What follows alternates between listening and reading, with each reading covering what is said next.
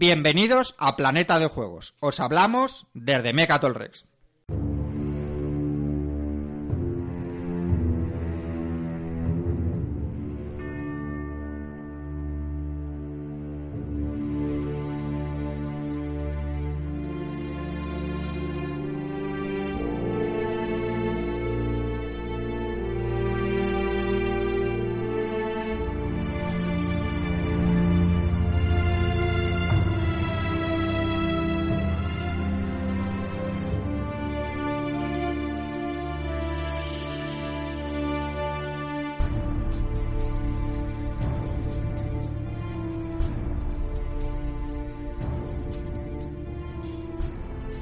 Buenos jugadores, no podíamos faltar a nuestra cita quincenal con vosotros y estamos aquí y vamos a decir pasando frío, pero no estamos pasando frío porque estamos aquí calentitos los tres, porque sí, somos tres, tenemos de nuevo un invitado estelar, os lo presentamos en un momento y os presentamos el resto de cosas eh, de la que vamos a hablar hoy de la mano de Val. Antes, lo siento, me debo a mis fans, Val, una cosa que no os interesa en absoluto, pero mmm, tengo que hacer ese pequeño crossover. Número, número 30 y... 7. Número 37, ya que no lo iba a decir, ya camino del 100 estamos ahí, pero siempre tengo que decir un jugador de la NBA que llegue el número 37. Lo siento, pero no es, es un bien. número que no es muy... Bueno, pues eh, no lo ha llevado grandes jugadores. Vamos a hablar de Dirk Fixer o de Nick Van Exel, que lo han llevado en alguno de los equipos en los que han jugado. Esto es para eh, frikis, frikis muy frikis. Friki. Así que eh, nuestro invitado nos mira con ojos como plato diciendo, ¿dónde me metió? No te preocupes, esto no va a ir por ahí, pero ¿por dónde vamos a ir? Nos lo cuenta en un momentito. Vale. Bueno, para los interesados que sepáis que Chechu tiene otro podcast sobre la NBA que tiene mucho más éxito que este. Lo siguen como 5.000, ¿no? Ya, 5.000 oyentes. El, el líder en, en, España sobre la NBA. Y bueno, pues nada, vamos a empezar con Supernova. Chechu nos trae cosas calentitas eh, de las últimas semanas. Como viene siendo Misterio. costumbre, últimamente no me lo cuenta, así que pasamos a campo de asteroides. Aquí ha venido eh, un señor que se llama el que aprende, o bien, bueno, el que aprende en la BSK, Richie o Ricardo, ¿no? Para los amigos. Richie, Richie. Richie. Y bueno, pues Richie tiene muchas cosas de las que nos puede hablar, pero el tema que vamos a tocar es el tema de los juegos temáticos, que es algo que ya sabes que nosotros no somos muy dados a jugar a juegos temáticos, así que ha venido una persona que le mola mucho y nos viene de lujo para poder hablaros de, de juegos que habitualmente no tocamos. En Torre de Control, juegos que hemos jugado los últimos 15 días y tenemos a las barricadas Jaipur, Lord, Lords of Sirit, is the Ashes, Call Express, La batalla de los cinco ejércitos, Sherlock Holmes, detective eh, asesor y Star, Star Realms. Realms. Eh, por último, Sala de Comunicaciones, vuestra sección donde participan, bueno... Eh, Vamos a decirlo bien. Micropaquito. Micropaquito. Por favor, que el otro día hicimos un micropatito y yo me he estado sintiendo mal toda la semana. ¿vale? Sí, bueno, pero se lo tomo con humor, yo creo. ¿eh? claro.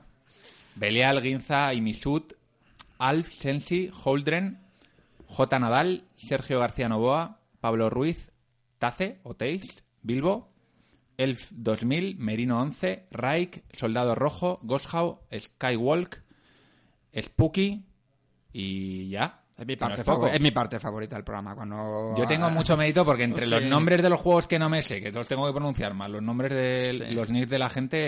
eh, Bueno, y sin más, vamos a empezar con Supernovas.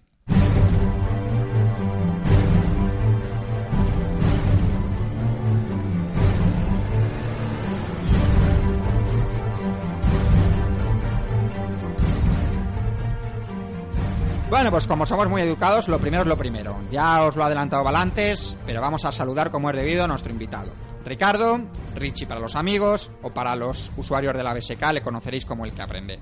Todo un veterano en esto de los juegos. Eh, Richie, ¿qué tal? Muy bien, muy bien.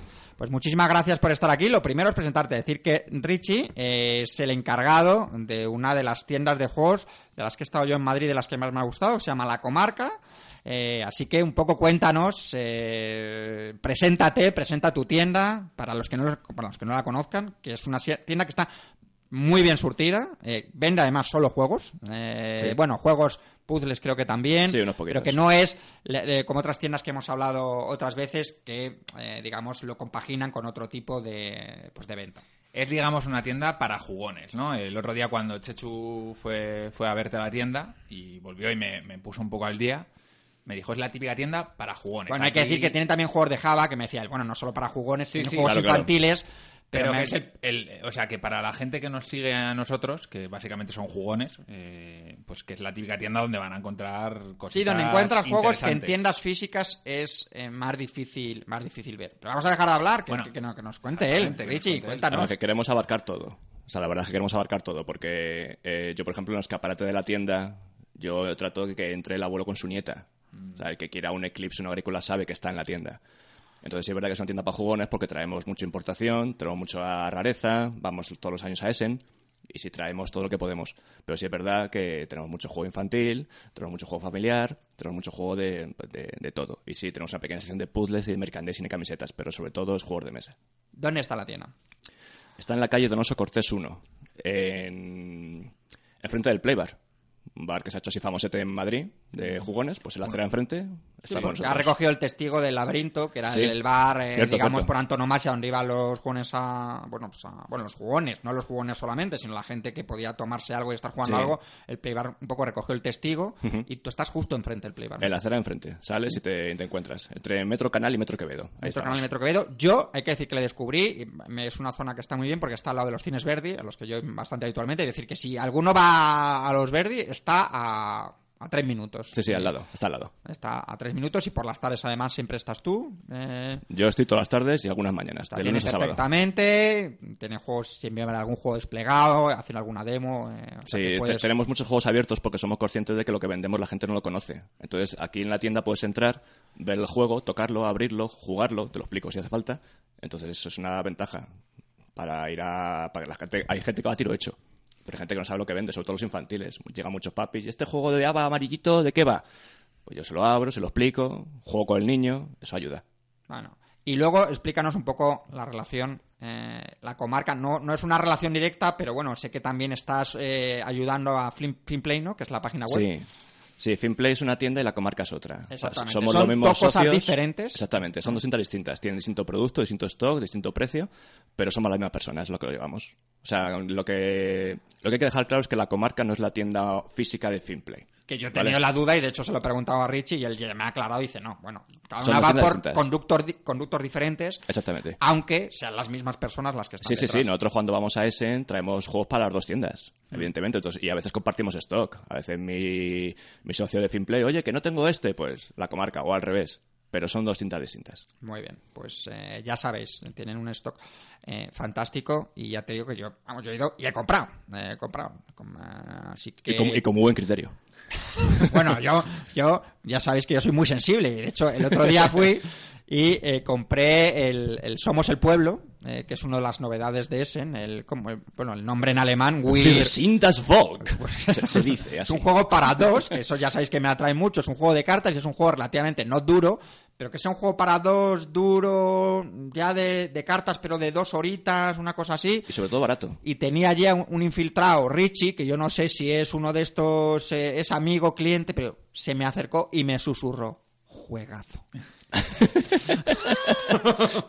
y claro, yo no necesito, yo no necesito más, soy, soy fácil. Bueno, vamos a hablar de novedades, vamos a hablar de novedades y como tenemos a Richie aquí, pues nos irá diciendo. ¿Qué ha salido en estas dos últimas semanas? Han salido muchas cosas, pero vamos a hacer una pequeña selección. hablamos del Firefly, creo que del Firefly ya hablamos en su momento, no sé si cuando salió en inglés, pero ahora ha salido en español, por fin, porque la verdad es que ha salido con bastante retraso, creo que ha tenido algún problema de Vir, que es la editorial que la ha sacado en español, con Gale Force Night. Gale Force Night es la editorial esta que saca fundamentalmente eh, juegos basados en con licencia de serie de televisión. Ha salido el Spartacus, ha salido el Song of Anarchy, ha salido el Farfly, sale el Homeland, sale en, en febrero. Eh, ¿Homeland? Sí, es una serie que me gusta, creo que tú la ponías, ¿no? ¿No, te gustaba a ti? A mí Homeland... A ver, está muy bien, empieza muy bien. La primera temporada es muy buena. Degenera... ¿Te la has visto la cuarta?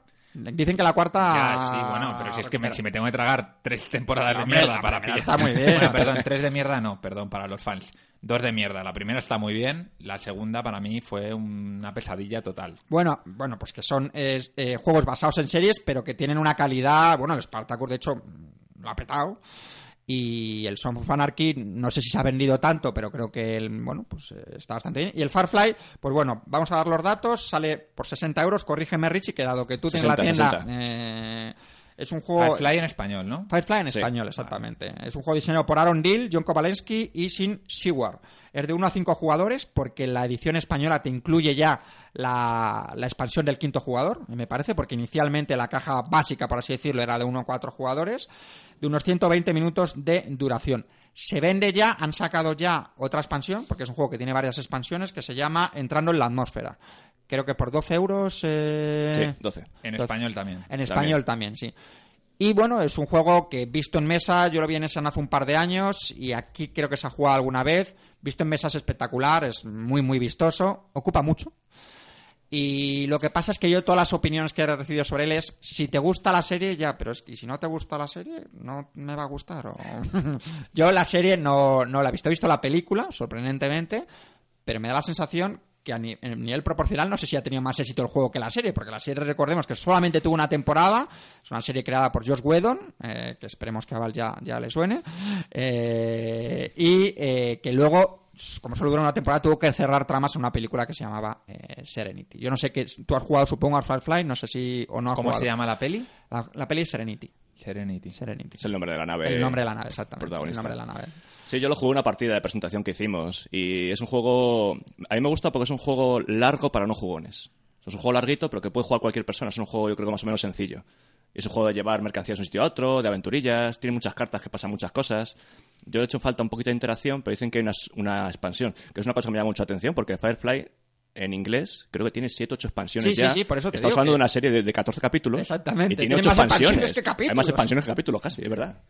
Así que no sé qué saldrá en español al final o no. Bueno, bueno, pues eh, Firefly ya lo podéis comprar en español.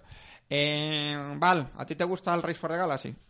Sí. Sí, ¿verdad? Sí, sí. Bueno, hace que no lo juego dos años, pero... Como tantos juegos que nos gustan. Ese Juega. bueno, pues sale... si dices juegazo con todos, al final no te vamos a creer. ¿eh? Son todos juegazos. todos son juegazos. Race for the Galaxy es un gran juego. Es un gran juego. Con, con, un, con... una producción realmente terrorífica. Es decir, el tema de la iconografía eh, no te voy a decir que se carga el juego, pero sí que lo hace inaccesible para mucha gente. Inaccesible de, pri partida, de, primeras. Que la primera partida dice, mira, a mí tiene buena pinta, pero déjate que yo no quiero aprenderme estos 18 símbolos. Pues sale del demonio. El Roll for the Galaxy, que es Roll, roll for the Galaxy. De dados, daditos, con lo que te gusta. Dados, los ¿Sabes cuántos dados vienen? ¿Sabes cuántos dados vienen? ¿Cuántos? 111 dados, Val. Este Ríete tú del. Marvel Dice Master. En ocho colorines. Ríete tú.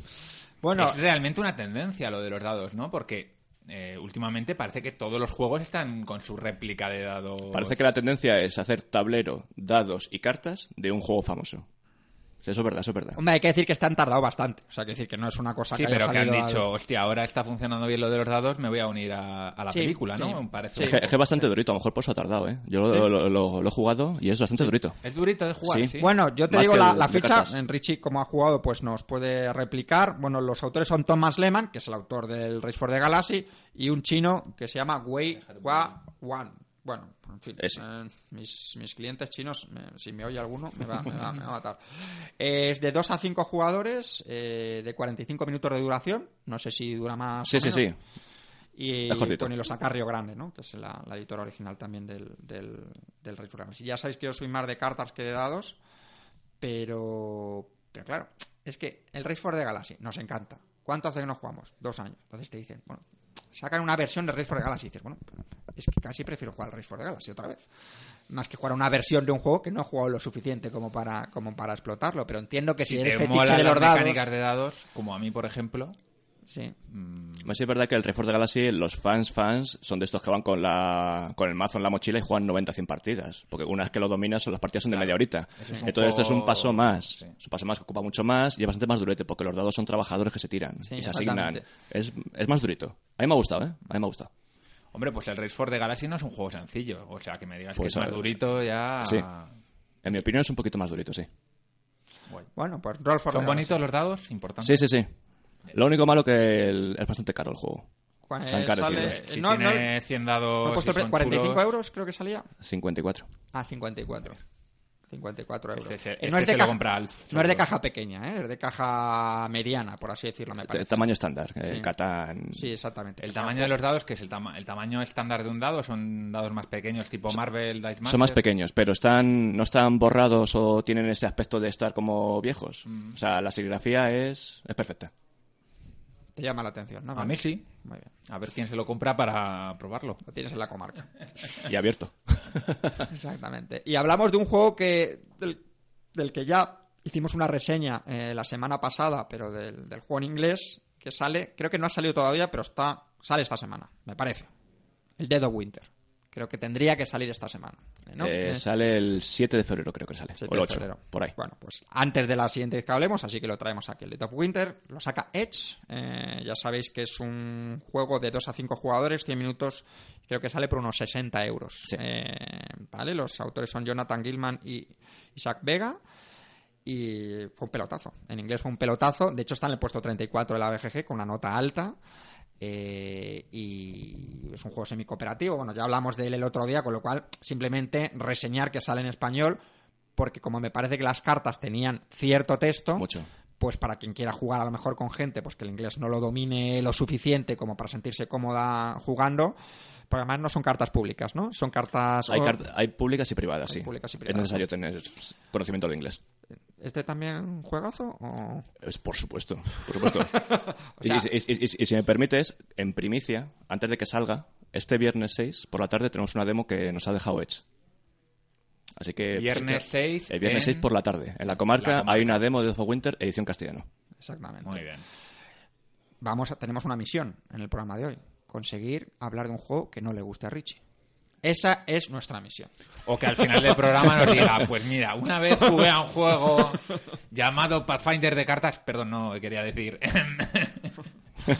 Bueno, hay que decir que The of Winter no es una opinión solo de Richie, sino que, bueno, aunque tenemos también algún compañero en Raik que nos escribe a veces y que tiene un podcast también que a mí me, me- me encanta, que es el punto de victoria, no hablaba, no hablaba muy bien de él. Eh, Sí, no, tiene sus críticas. Yo, yo he leído críticas sobre el juego, o sea, no todo son buenas palabras. ¿eh? Sí, pero que en general, en general, ya te digo que un puesto 34 en la BGG de un juego que salió Sí, sí. hace seis meses, pues está, está Sí, muy bien. es brutal. Ha, pegado fuerte, es ha pegado fuerte. Ah, Está, está muy bien. Otra novedad de Beer es el Kingsport Festival.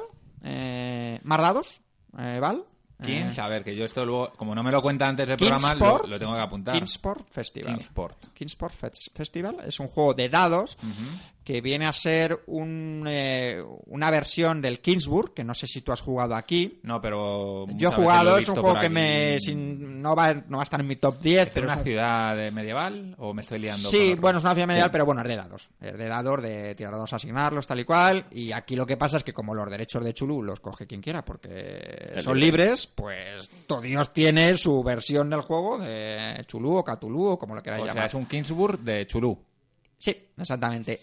Para hacerlo más gracioso, pues se supone, bueno, se supone no, aquí los jugadores eh, son cultistas que lo que tienen que hacer es traer a los monstruos y los investigadores son los malos, al contrario que la mayoría de los juegos de Chulú, que es al revés, ¿no?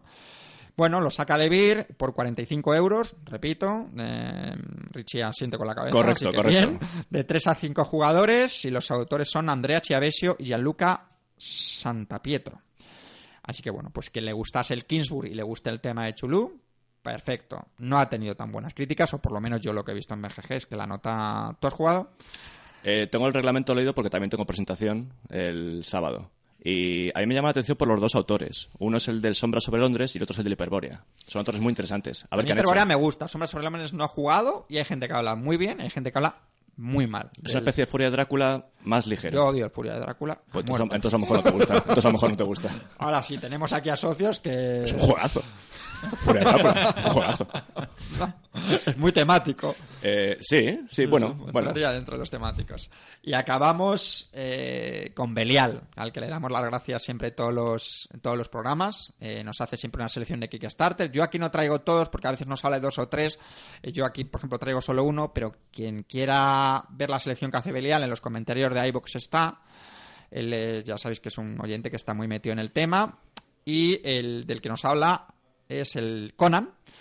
Hay dos Conan ahora mismo en Kickstarter. Uno es el Age of Conan, que vendría a ser no sé si una especie de reedición o tal del Age of Conan que salió en su momento, que debe ser que no vendió que no lo compró ni Peter, excepto yo, que lo compré en su momento por su precio habitual, cuando luego lo ves tirado por 20 euros y 15 euros, yo lo compré por 60. ¿Lo llegaste a jugar o no? Jugué media partida y no me pareció malo. No, no entiendo lo que pasó con ese juego. O sea, me refiero, no me parece un pelotazo, pero no me parece peor que otros juegos. Yo creo que también puede ser un poco las expectativas que tenía, ¿no? Porque es de los diseñadores de la sí, Guerra de la guerra, pero precisamente por eso, pues aunque solo sea por el, el público cautivo que puedan tener de, de esos autores, ¿no? Pero, pero sí que es cierto que, que no, no, no resultó. Pero este no es ese Conan, ¿eh? Este es un Conan a secas, saca Monolith Games. Atentos a las cifras. Pedían 80.000 euros, 80.000 dólares y llevan 1.518.000 dólares. ¿En cuántos días? Eh, acaba, ¿no? el 10 de, acaba el 10 de febrero, no sé cuántos días llevan, pero cuando nos lo puso Belial, que sería hace una semana, no he visto la fecha exactamente, llevaban 800.000. Qué locura.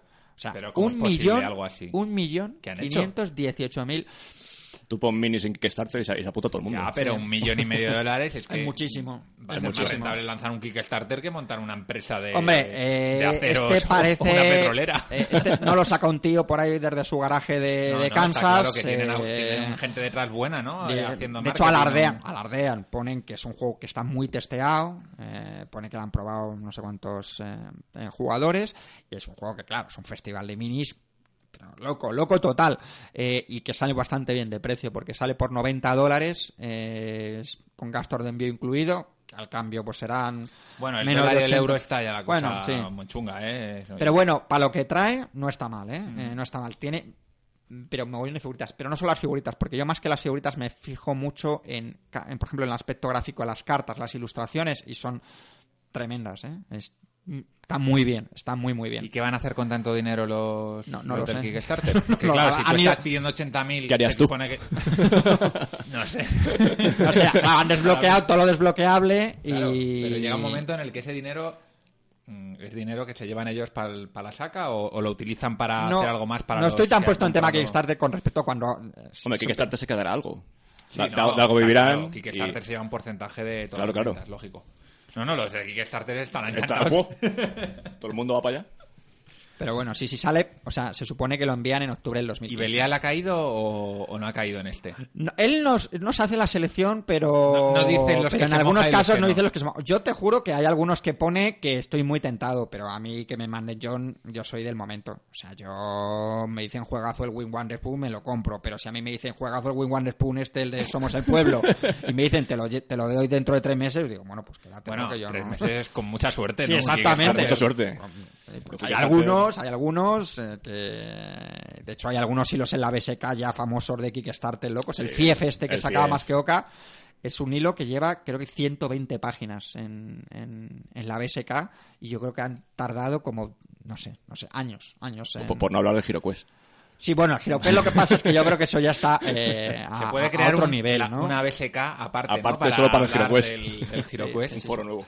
Bueno, pues nada, estos son novedades. Eh, como tenemos aquí a Richie, le dejamos que meta, si quiere, alguna novedad que a él le haya parecido interesante que haya salido la última semana. Por ejemplo, de último que te ha llegado a la tienda. Algo que digas, joder, pues merece la pena, que a lo mejor no se ha hablado tanto y que me parezca interesante. O te ponemos en un compromiso. No, eh, así que recuerdo yo, hombre, yo también muchas de las novedades que traigo a lo mejor han salido hace poco y son de importación, pero llevan ya tiempo sacadas. Por ejemplo, no hace mucho traje Patch History, que no Sí, es una sí, super sí. novedad, pero yo lo he recibido también Pero bueno, es importante. Yo suelo hablar de novedades que estén físicamente en la tienda. O sea, me refiero la tienda, ¿no? eh, que, que tú puedas ir y te la puedas comprar. Porque como tú dices, el Pass History salió hace tiempo, pero, pero pues no, no, lo, no lo podías comprar. De hecho, tú tenías en la tienda el Mizotopía, Sí, por ejemplo, eh, pues algo así. El Pass History, que tú, le- ¿quién es el que me dijo que no le gustó? A mí, yo. Tú- ¿A ti no te gustó? No, no, a mí no Y- me gustó. Y a Aitor tampoco le gustó. Eh, a otro de nuestros eh, oyentes que sus gustos un poco se asemejan bastante a los nuestros. Sin Y- embargo, a Guille le gusta mucho y a... Y a Juanjo, Juanjo jugó, no sé, No pues, sé, a- o sea, había ahí, pero es verdad que es un juego que ha sido, nos ha polarizado mucho en cuanto a o nos ha gustado mucho o no, o no nos ha gustado nada. Ah, hay una moda ahora de juegos de civilizaciones. de cartas de, de- de menos de una hora de duración. Sí, tirando un poco hacia lo abstracto, son, ya son menos temáticos, pero a mí las mecánicas me parecen muy interesantes. A mí el Patch History es una, tiene una mecánica de subasta bastante hostil, de colocación de los etitas mm, mazo raras, tiene mucha interacción. Un juegazo. No, no, todo lo que has dicho estoy de acuerdo contigo, menos en lo de juegazo, ¿no? pero es curioso y está, y está muy bien el, el, el, es muy original. el tema de las opiniones al final, ¿no? Porque precisamente esa originalidad que tiene el tema de, la colocación de los setas, a mí, en un juego de civilizaciones, me parece innecesario. Es decir, no, no lo veo. Es tan abstracto que no, que no soy capaz de, entender el porqué de esa mecánica. Pero soy capaz de ver que es, que es, muy original y que desde luego es un juego que si juegas no, no te va a recordar a ningún otro. Eso, sí, eso... me pasó a mí también con el Alquimistas, el Alchemist. Ese no lo, he jugado. Pues que estás jugando un, Eurogame duro y resulta que te pones a, de repente a deducir. Son cosas que pasa que no cuadran. Mm. Y luego ahí está lo que dices tú. Puede ser original. Lo original que está un poquito en un extremo, hay gente que le gusta, hay gente que no. Claro.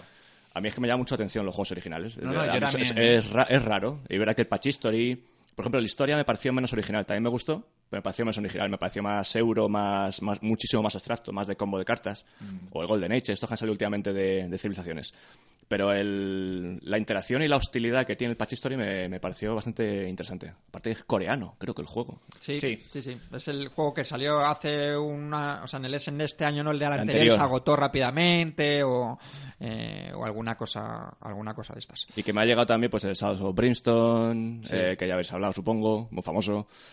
Eh, y, en, y las novedades que han salido españolas que has dicho. Eh, Kings por Festival. El Alchemist sale ahora, ¿no? El Alchemist sale a primera, primera segunda semana de febrero. El Alchemist Vale es el, un juego que, que, de, los, de los de Essen yo creo que los de que más ha pegado, que necesitas una aplicación de móvil para jugar. Sí, muy curiosa. No es que lo necesites per se, porque puede que pero si no tienes que tener a un tío ahí, a un minion ahí, eh, a uno de los jugadores que no juega y lo único que hace es estar haciendo mezclas. No, además es gratis, está en español ya la explicación, o sea que sin problema. Sí, sí, sí, sí.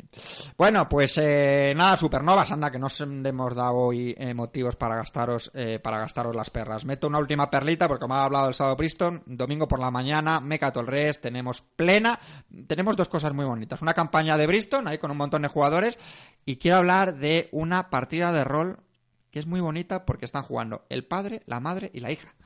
Tenemos a una de nuestras, a una de nuestras socia, a nuestra socia más joven que es Claudia y su padre Héctor que también socio y han venido con su con su madre. están jugando los tres. La más joven y el más mayor, ¿no? ¿Tú te imaginas eh, con tu padre y tu madre jugando a No, difícilmente porque mis padres están separados. Bueno, quiero decir, bueno, no, no, pero... pero, Lo que el rol une. Pero yo, por ejemplo, sí que he jugado mucho eh, con mi padre a juegos. Eh, es algo que, que, desde pequeño he, tenido esa buena costumbre. ¿no? Tu padre con tu madre a la vez, no sé, eso ya es un, es un hat-trick eso. No, pero yo, por ejemplo, ahora cuando vaya a ver a mi padre y a mi hermana sí que vamos a jugar al Sherlock Holmes. Luego hablamos del Sherlock Holmes y luego me quiero quiero comentarios. quiero feedback de, de tu padre, a ver qué, qué, le parece el Sherlock Holmes o si ha jugado.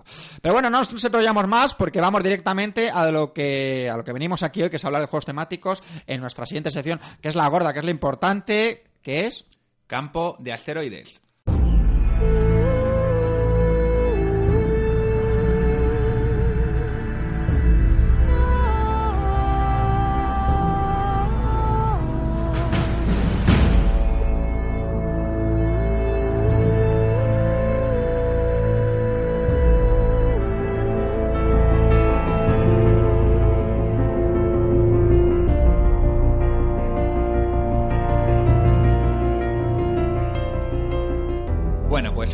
Vamos a tener, como os he dicho en la presentación, una especie de, especial, eh, un poco improvisado, si os, soy sincero, porque no es un especial de estos que traemos Chechu y yo a veces muy trabajados desde casa, sino que, bueno, como tenemos un invitado que nos lo pone fácil, claro, pues yo me he apuntado algunos jueguillos y tal, y, vamos a hablar de juegos temáticos. Ah, eh, hay dos tipos de invitados en el programa: los que vienen con notas y los que vienen a pelo. Adivinad cómo viene Richie. A pelo. A pelo. Entonces, yo creo que, que, como siempre empezamos los especiales hablando un poco sobre lo que rodea, ¿no? En vez de entrar de lleno en los juegos, que es lo que le gusta a la gente, pero yo creo que también es un poco interesante hablar de lo que es el, el tema de los juegos temáticos en general, el por qué qué diferencia los juegos temáticos de, los euros, eh, por, qué, por qué gustan a un tipo de jugadores y a otros no, por qué, por ejemplo, Chechu y yo no somos muy de jugar yo soy muy de temáticos. Yo estoy virando, estoy virando hacia los temáticos. Ya verás, cuando te saques yo los temáticos, el top de la BGG, vas a ver cómo no. Entonces, antes de nada, ¿qué es para ti, Richie, un, juego temático? Un juego temático es para mí. Para ti, para ti. No, por eso he dicho para ti. Exactamente. Y, yo, también voy a enfatizar lo que pasa aquí que soy la... Eh, para mí un juego temático es el que las reglas están al servicio del tema y no al revés.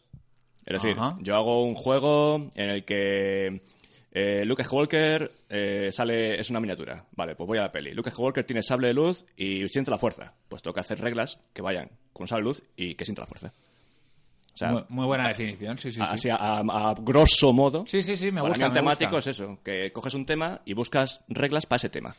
Un Eurogon es al revés. Eh, Chechu, tu definición de temático. Bueno, es que es, me parece una cosa tan amplia, eh, por supuesto lo que dice Richie, es un juego eh, que su propio nombre indica el tema, ya no digo que las reglas estén al servicio del tema, sino que el tema predomine sobre cualquier otro aspecto de, la partida. Que tú cuando estés jugando realmente te estés creyendo que, bueno, que, hay, que, te están contando, que estás viviendo una historia. Sería lo más cercano a lo mejor a un juego de rol que pueda ser de, eh, cuando estés jugando a, un juego de mesa. Hay una definición que me dijo Richie el otro día, que debo sacar porque me parece maravillosa. No es una definición exacta, me dice, yo cuando me levanto de la mesa quiero saber los nombres de los, con la gente que juega. O sea, que haya interacción también es un aspecto dentro de los juegos temáticos, que, que, a los euros se les acusa muchas veces porque es verdad de que son solitarios multijugador y en el que o tienes poca interacción o puedes buscar una interacción pero de manera muy enrevesada, ¿no? Si me fijo en la carta que va a coger él ese ahora, si yo se la cojo le jodo. Ya, bueno, pero a mí me gustan los juegos de que yo te pego a ti. ¿eh?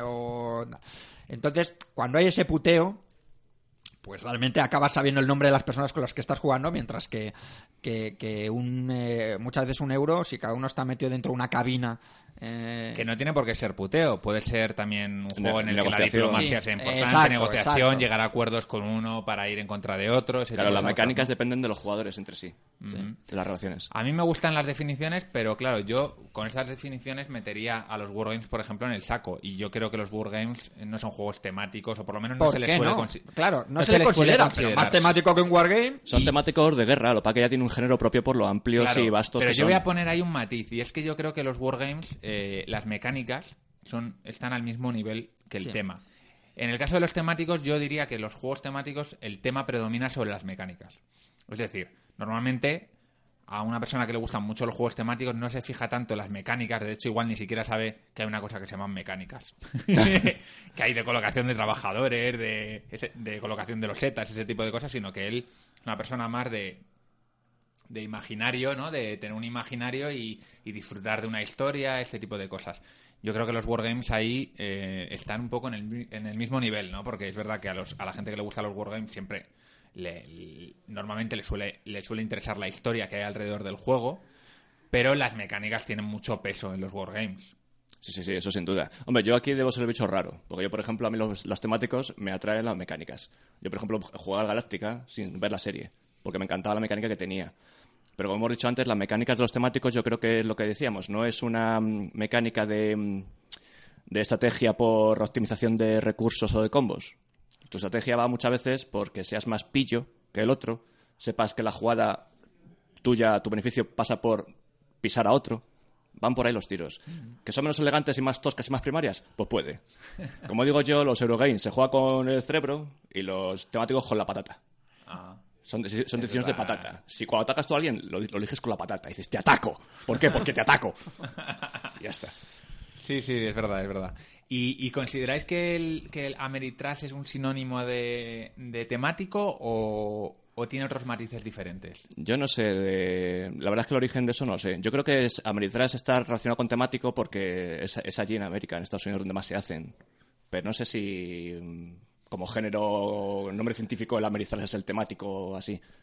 La verdad es que no lo sé. A mí sí que están eh, Yo creo que sí. íntimamente relacionados. O podríamos encontrar, desde luego. Es decir, si hablamos de un temático, pues sí, estamos hablando de.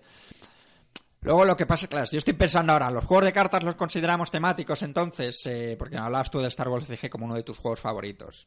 Eh... Bastante abstracto el, Star Wars CG. Te recuerdo que un Ewok puede bloquear a un Imperial. Sí, sí, sí, sí, sí, Pero bueno, es decir, que, que, ellos empezaron a, vamos a hacer un juego de cartas de Star Wars y a partir de ahí, pues ya eh, hacemos las mecánicas. Pero por ejemplo, estaba pensando algunos juegos, uno de los juegos también tuyos favoritos que nos comentabas, el Civilización. ¿Es la civilización una Ameritrash? Yo no lo considero una Ameritrash. ¿O cuál? cuál eh, a, mí me gusta el, nuevo, el de Sid Meier, el de Fantasy ah, Flight. Hombre, el Sid Meier es un juego temático, es el de civilizaciones más temático probablemente que haya. Para mí sí.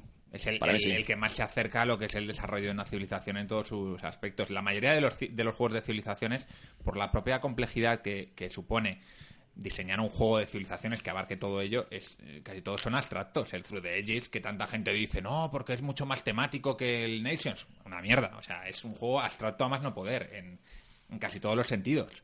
Entonces, bueno. Mm. Yo lo que le veo a los temáticos es que muchas veces depende de los jugadores. No depende solo del juego. Entonces si tú te enfrentas a un temático jugando con Eurogamers, lo mismo no le sacas, eh, eh, digamos, la experiencia de partida que se merece el, juego realmente.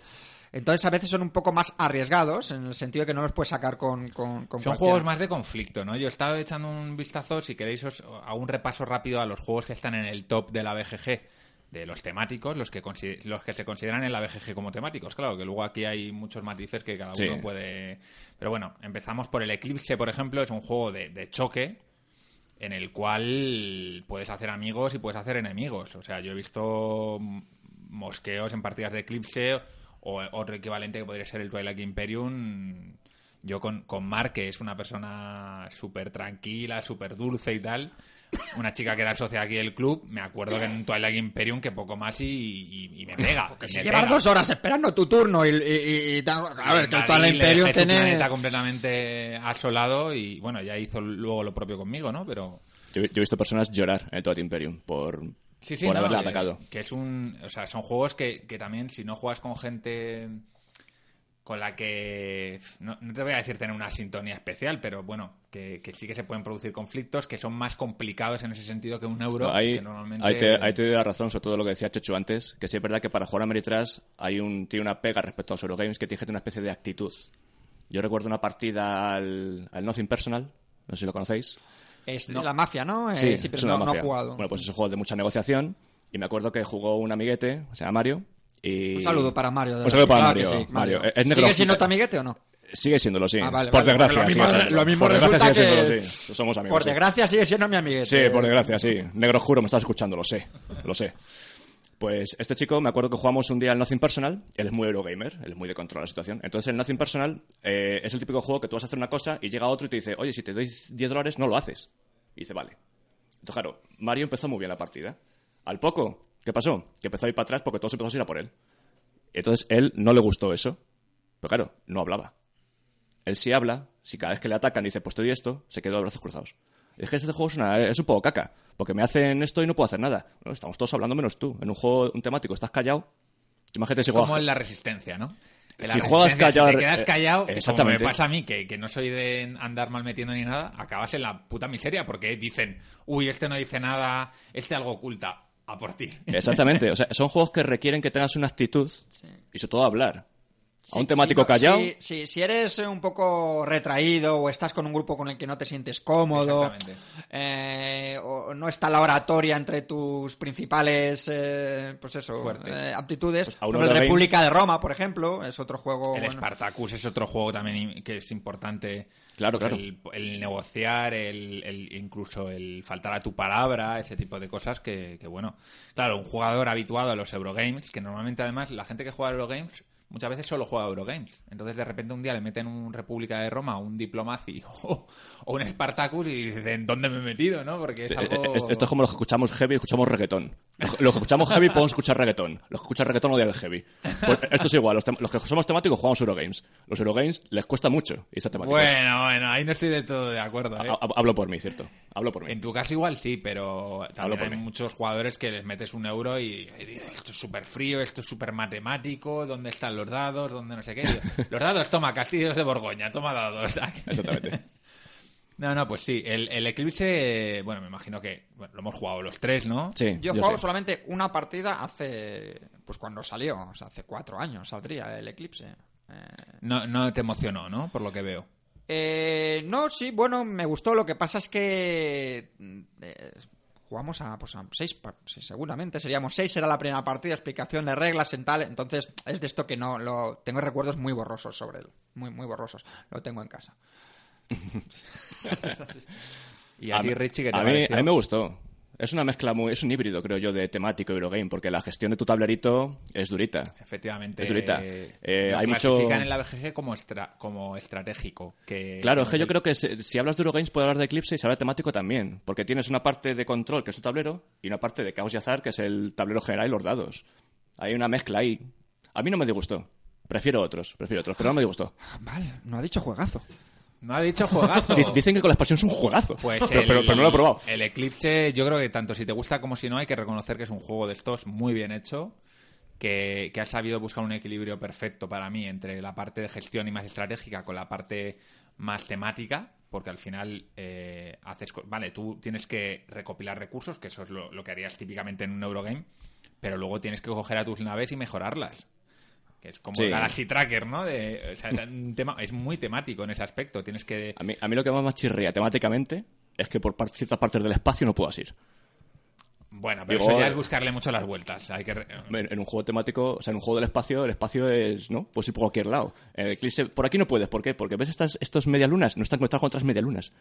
Bueno, algo habrá ahí medias. Digo, ¿Cómo son los temáticos, Sí, eh? sí, ¿Cómo joder. son los temáticos? A- a- No es, no es uno de mis juegos favoritos, pero reconozco que es un juego... A- a mí me jugado- a mí me gustó. Yo lo he jugado un par de veces o tres y, y la tercera me gusta mucho más que la primera. De la misma editorial que el Nations, vale. Así que... Pues no, lo- va a de seguir por ti. de no los lo sabía, pero... Ah, sí, es verdad. De los finlandeses, los de Lauta Pelit. Lauta. El, el siguiente sería el Make Night, que este, bueno, eh, Chechu es uno de sus juegos fetiche, Sí, pero- aunque últimamente no lo juega mucho. Sí, pero es que es un juego que yo lo juego a dos y... y, y Bueno, y pero ¿te a gusta? cuatro. Pero- Sí, me gusta, me encanta, me parece un juegazo. es- me parece un juegazo. ¡Juegazo! juego temático donde los haya, en el cual hay un montón de mini excepciones, pero luego tiene también la parte de la gestión de la mano de cartas. Pero tiene también una gestión dura, Que lo ¿eh? O hace, sea- que casi es, un, es una partida de ajedrez, porque tienes que ver la combinación eh, perfecta, ¿no? La Para mí no es un perfecta. temático puro, ¿eh? No, pero es muy temático en el sentido de, de que, de que tiene muchos pequeños detalles que evocan, evocan el tema, ¿no? Creo yo. No sé si lo has jugado tú. Yo esto no lo he jugado. ¿No lo has jugado? Night. No lo he jugado, pues me, me encantaría que me enseñara. Pues es un Estoy juego buscando a alguien que lo domine. Para buscar una horita solo para explicarlo, ¿eh? Sin problema, sin problema. es, es, du- es durillo. Pero vamos, es un juego, ya sabéis, de Vlada Chavatil, que, bueno, yo creo que, que es casi ya un, un clásico, ¿no? Un clásico moderno. Hay, hay gente que lo tiene entre en un pedestal completamente. El, el siguiente en la lista, estoy un poco haciendo el repaso por ver un poco los juegos más conocidos, luego ya entramos en nuestras preferencias. El Robinson Crusoe, que aquí en Planeta de Juegos odiamos. ha sido un poco... Gatillazo. De hecho, yo lo, metimos en. lo- no sé si tú lo metiste en tu top peores juegos sí, de sí, 2014, claramente. pero yo sí que lo metí. Y bueno, queremos saber tu opinión porque sabemos que somos. ¿Cuándo lo sacan en pocos de- español? Si llevan diciendo que lo van a sacar en español seis meses. Edge firmó un acuerdo con el 3 Week este y va a sacar sus juegos, el Witcher, el Imperial Settlers y este, pero no sé en qué orden y para cuándo. Anuncia... Bueno, está... Eh... Imperial Setters creo que lo han anunciado ya, eh, no tiene fecha concreta, pero lo A nosotros, a nosotros la distribuidora ya nos ha llegado la noticia del Robinson Crusoe como prepedido. O sea que no debe quedar mucho. Yo tengo ya prepedido el juego para la tienda. carísimo, con unas instrucciones farragosísimas. Y luego el juego me parece que tiene también mucho de euro, ¿eh? Eh, Sí, mucho, es mucho. de euro. De hecho, es un Sí. juego que cuanto más euro sea, mejor, porque la parte mala, la parte que te fastidia el juego, es la parte de azar y caos y de cartas. Es un juego que tienes que intentar que no, no tires dados y sacar cartas. Que el juego te va fastidiando. A mí, yo no estoy de acuerdo. Yo, yo creo que para mí la excepción mayor del Robinson Crusoe no fue el tema de las, de, de las reglas, que yo afortunadamente no me las tuve que leer. Hmm. Hombre, fue un poco co- coitos interruptus porque Chechu cada dos por tres tenía que La estar es que mirando. es muy, muy... Pero- Yo, de hecho, a veces prefiero, no te digo jugar mal, pero no tener que estar mirando Claro. continuamente las reglas. Pero para eso mí- te corta el ritmo. Para mí lo, lo peor del juego fue precisamente esa falta de, de tema que yo me esperaba un juego súper, súper temático, porque además, joder, es que da para ello, da para ello, ¿no? No sé cómo es el náufrago, yo creo que A es mí un me poco gusta más, el temático. Náufragos que el Robinson A Crusoe. mí me Fíjate gusta, lo a mí que me te gusta digo. más el Náufragos también. Me gusta Pero más el Robinson sí me gusta. Yo, soy- yo sí soy de los que me gustan. No es que sea también, como dices tú, súper, súper temático. Pero bueno, yo es que personalmente a mí es que me cuesta un poco meterme en los juegos. Yo juego al ajedrez y me creo un alfil. O sea, es que yo no, no tengo ¿Qué- mucho. ¿Y qué es un alfil, tío? Un alfil es una pieza básica que mueve en diagonal. Sí, pero temáticamente digo, ¿eh? Porque ahí Un- te he pillado, ¿eh? Un guardaespaldas de la reina. Ah, bueno. Oye, pues eh, aquí tenemos un tablero de ajedrez, así que si luego tienes un rato, yo te echo una. Vale, muy friki el ajedrez. muy friki. Friquísimo. Em, siguiente juego de la lista, La Guerra del Anillo. La Guerra del Anillo, que también hemos hablado antes porque es del, de la era de Conan, ¿no? Del, sí, sí, de los, diseñadores, italianos. De hecho, su gran éxito, ¿no? Que luego no han, no han igualado. Ahora con, luego habla Richie de la batalla de los cinco ejércitos. Yo creo que yo creo que la Guerra del Anillo lo he jugado un par de veces y yo creo que es, este un, sí que es, un ejemplo de, de cómo se puede hacer un wargame temático temático. Es decir, sí, sí, no falta ningún detalle. Al extremo, porque realmente los wargames suelen, suelen suelen tener la parte temática de, las unidades, de las tácticas, pero no tienen una historia. O sea, tú normalmente no reproduces una historia. Hay algunos que sí, que lo intentan, una batalla, pero normalmente no, no, reproduces una historia. Sin embargo, la Guerra del Anillo es la historia de, del Señor de los Anillos. Realmente, más o menos, ¿no? Dentro de la complejidad que tiene la historia, pero sí que lo reproduce bastante bien. Eh, ¿qué, ¿Qué opináis de este juego? A mí me encanta. es, un juego, es un juego densito, es un juego de una explicación larga, pero me parece una experiencia. Es un juego que tiene muchísimos frentes, al principio no abarcas porque tienes ocho personajes, los ocho con habilidades. Tiras siete dados que tienen acciones y tienes que decir en qué orden las sacas. Mientras ves al otro que tienes es un agobio y te transmite y la comunidad ni avanzo es juegazo. Tienes que entender bien las dos facciones cómo, cómo funcionan. Ah, yo solo he jugado con la sombra. Claro. pero tienes que entender cómo funciona también la otra facción para, para poder. Es un juego muy, asimétrico. Muchísimo. Muy asimétrico en el, funcionamiento de, de, las unidades, en como dice Richie, claro, que juega con down con, la comunidad, pues tiene ocho personajes diferentes, cada uno con sus características, tiene que saber cuándo utilizar uno, cuándo utilizar otro. Aquí tenemos la suerte que tenemos algún socio que es súper fan y te lo explica. La, suerte o la desgracia, porque te pega unas palizas cada vez que juegas con él. San Forgiven, es que San Forgiven. Sí, sí, no, no tiene ningún tipo de reparo en que aunque seas uno que, se acerca porque quiere aprender el juego, te, te machaca. Pero a mí me gusta muchísimo, vamos, yo... Bueno, yo aquí puedo ser un poco igual, no la nota discordante, pero sí que a mí me parece que es un juego y quizá un poco sobrevalorado. Eh, estamos hablando de un juego que está en el top 10, creo, de, la BGG. Por ahí andará, si no sé. No, está un poquito más abajo, pero sí. Y yo creo que para eso es un juego que tiene mm, a veces una complejidad excesiva para lo que a mí me ofrece el juego. Las cartas, por ejemplo, me parecen un poco a veces tedioso el, leerlas, el entenderlas, el jugarlas. Entonces, la he jugado una vez, vale. Yo, he jugado dos yo he jugado como cinco veces y cada partida siempre, siempre, siempre mejor que la anterior. Siempre mejor que la anterior. Y este sí que me parece temático 100%. Y luego tengo la sensación de que no es muy rejugable. Es decir, que cuando juegues cuatro veces con las sombras, más o menos la estrategia es la que hay. Y, ¿No? ¿No os parece que, puede ser bueno, un poco...? yo he jugado cinco veces. También es cierto que he jugado con una frecuencia a lo mejor cada dos. O sea, que decir, he jugado. Y a los seis meses he jugado otra vez. Y a los tres meses he jugado otra vez. Entonces, eh, pues bueno, a mí no me dio esa sensación. Pero sí es cierto que aquí es un juego que se parte desde un setup eh, establecido. Y que a partir de ahí es eh, como tienes que mover. Y sabes que el que lleva a la comunidad va a ir... O sea, que decir, tiene que llegar a un sitio, etcétera. A eso me refiero. Pero bueno, eso pasa en muchos juegos, en muchos wargames, que tienes un setup determinado y tienes un objetivo determinado. Pero bueno, quizá otros wargames tienen distintos escenarios, de manera que cuando te cansas de un escenario pasas a otro. Eh, a mí me gusta en ese sentido, por ejemplo, el Combat Commander, que tienes una cantidad de opciones brutal. La Guerra del Anillo, pues si tuviese, por ejemplo, dos o tres escenarios, yo creo que ganaría bastante. Pero bueno, ya esto es siendo... Eh, siguiente juego en la BGG, temático. Battlestar Galáctica. Aquí entro ya en terreno eh, fanganoso para mí porque yo, yo no he jugado al Galáctica. Yo he jugado media partida y tenemos muchos fans aquí, pero Richie yo sé que es gran fan. Yo jugado unos 12 o 13 partidas y con todas las expansiones además y, y es el juego con más paranoia. O sea, es como la resistencia a lo bestia. A lo bestia y con mucho más chicha. En realidad estás en un viaje, estás en un viaje que te llega a un sitio donde hay un montón de peligros y hay gente a tu alrededor que te está puteando y no lo sabes y además no sabes quién es. Entonces, eh, además el juego incita a que la gente desconfíe, porque cuando toma, hay, hay cargos, uno es el presidente, otro es el almirante, entonces alguna carta dice, el almirante toma esta decisión, entonces la toma. ¡Oh, qué decisión más mala! ¡Es un cilón! Pues es que no puede hacer otra, ¡es un cilón!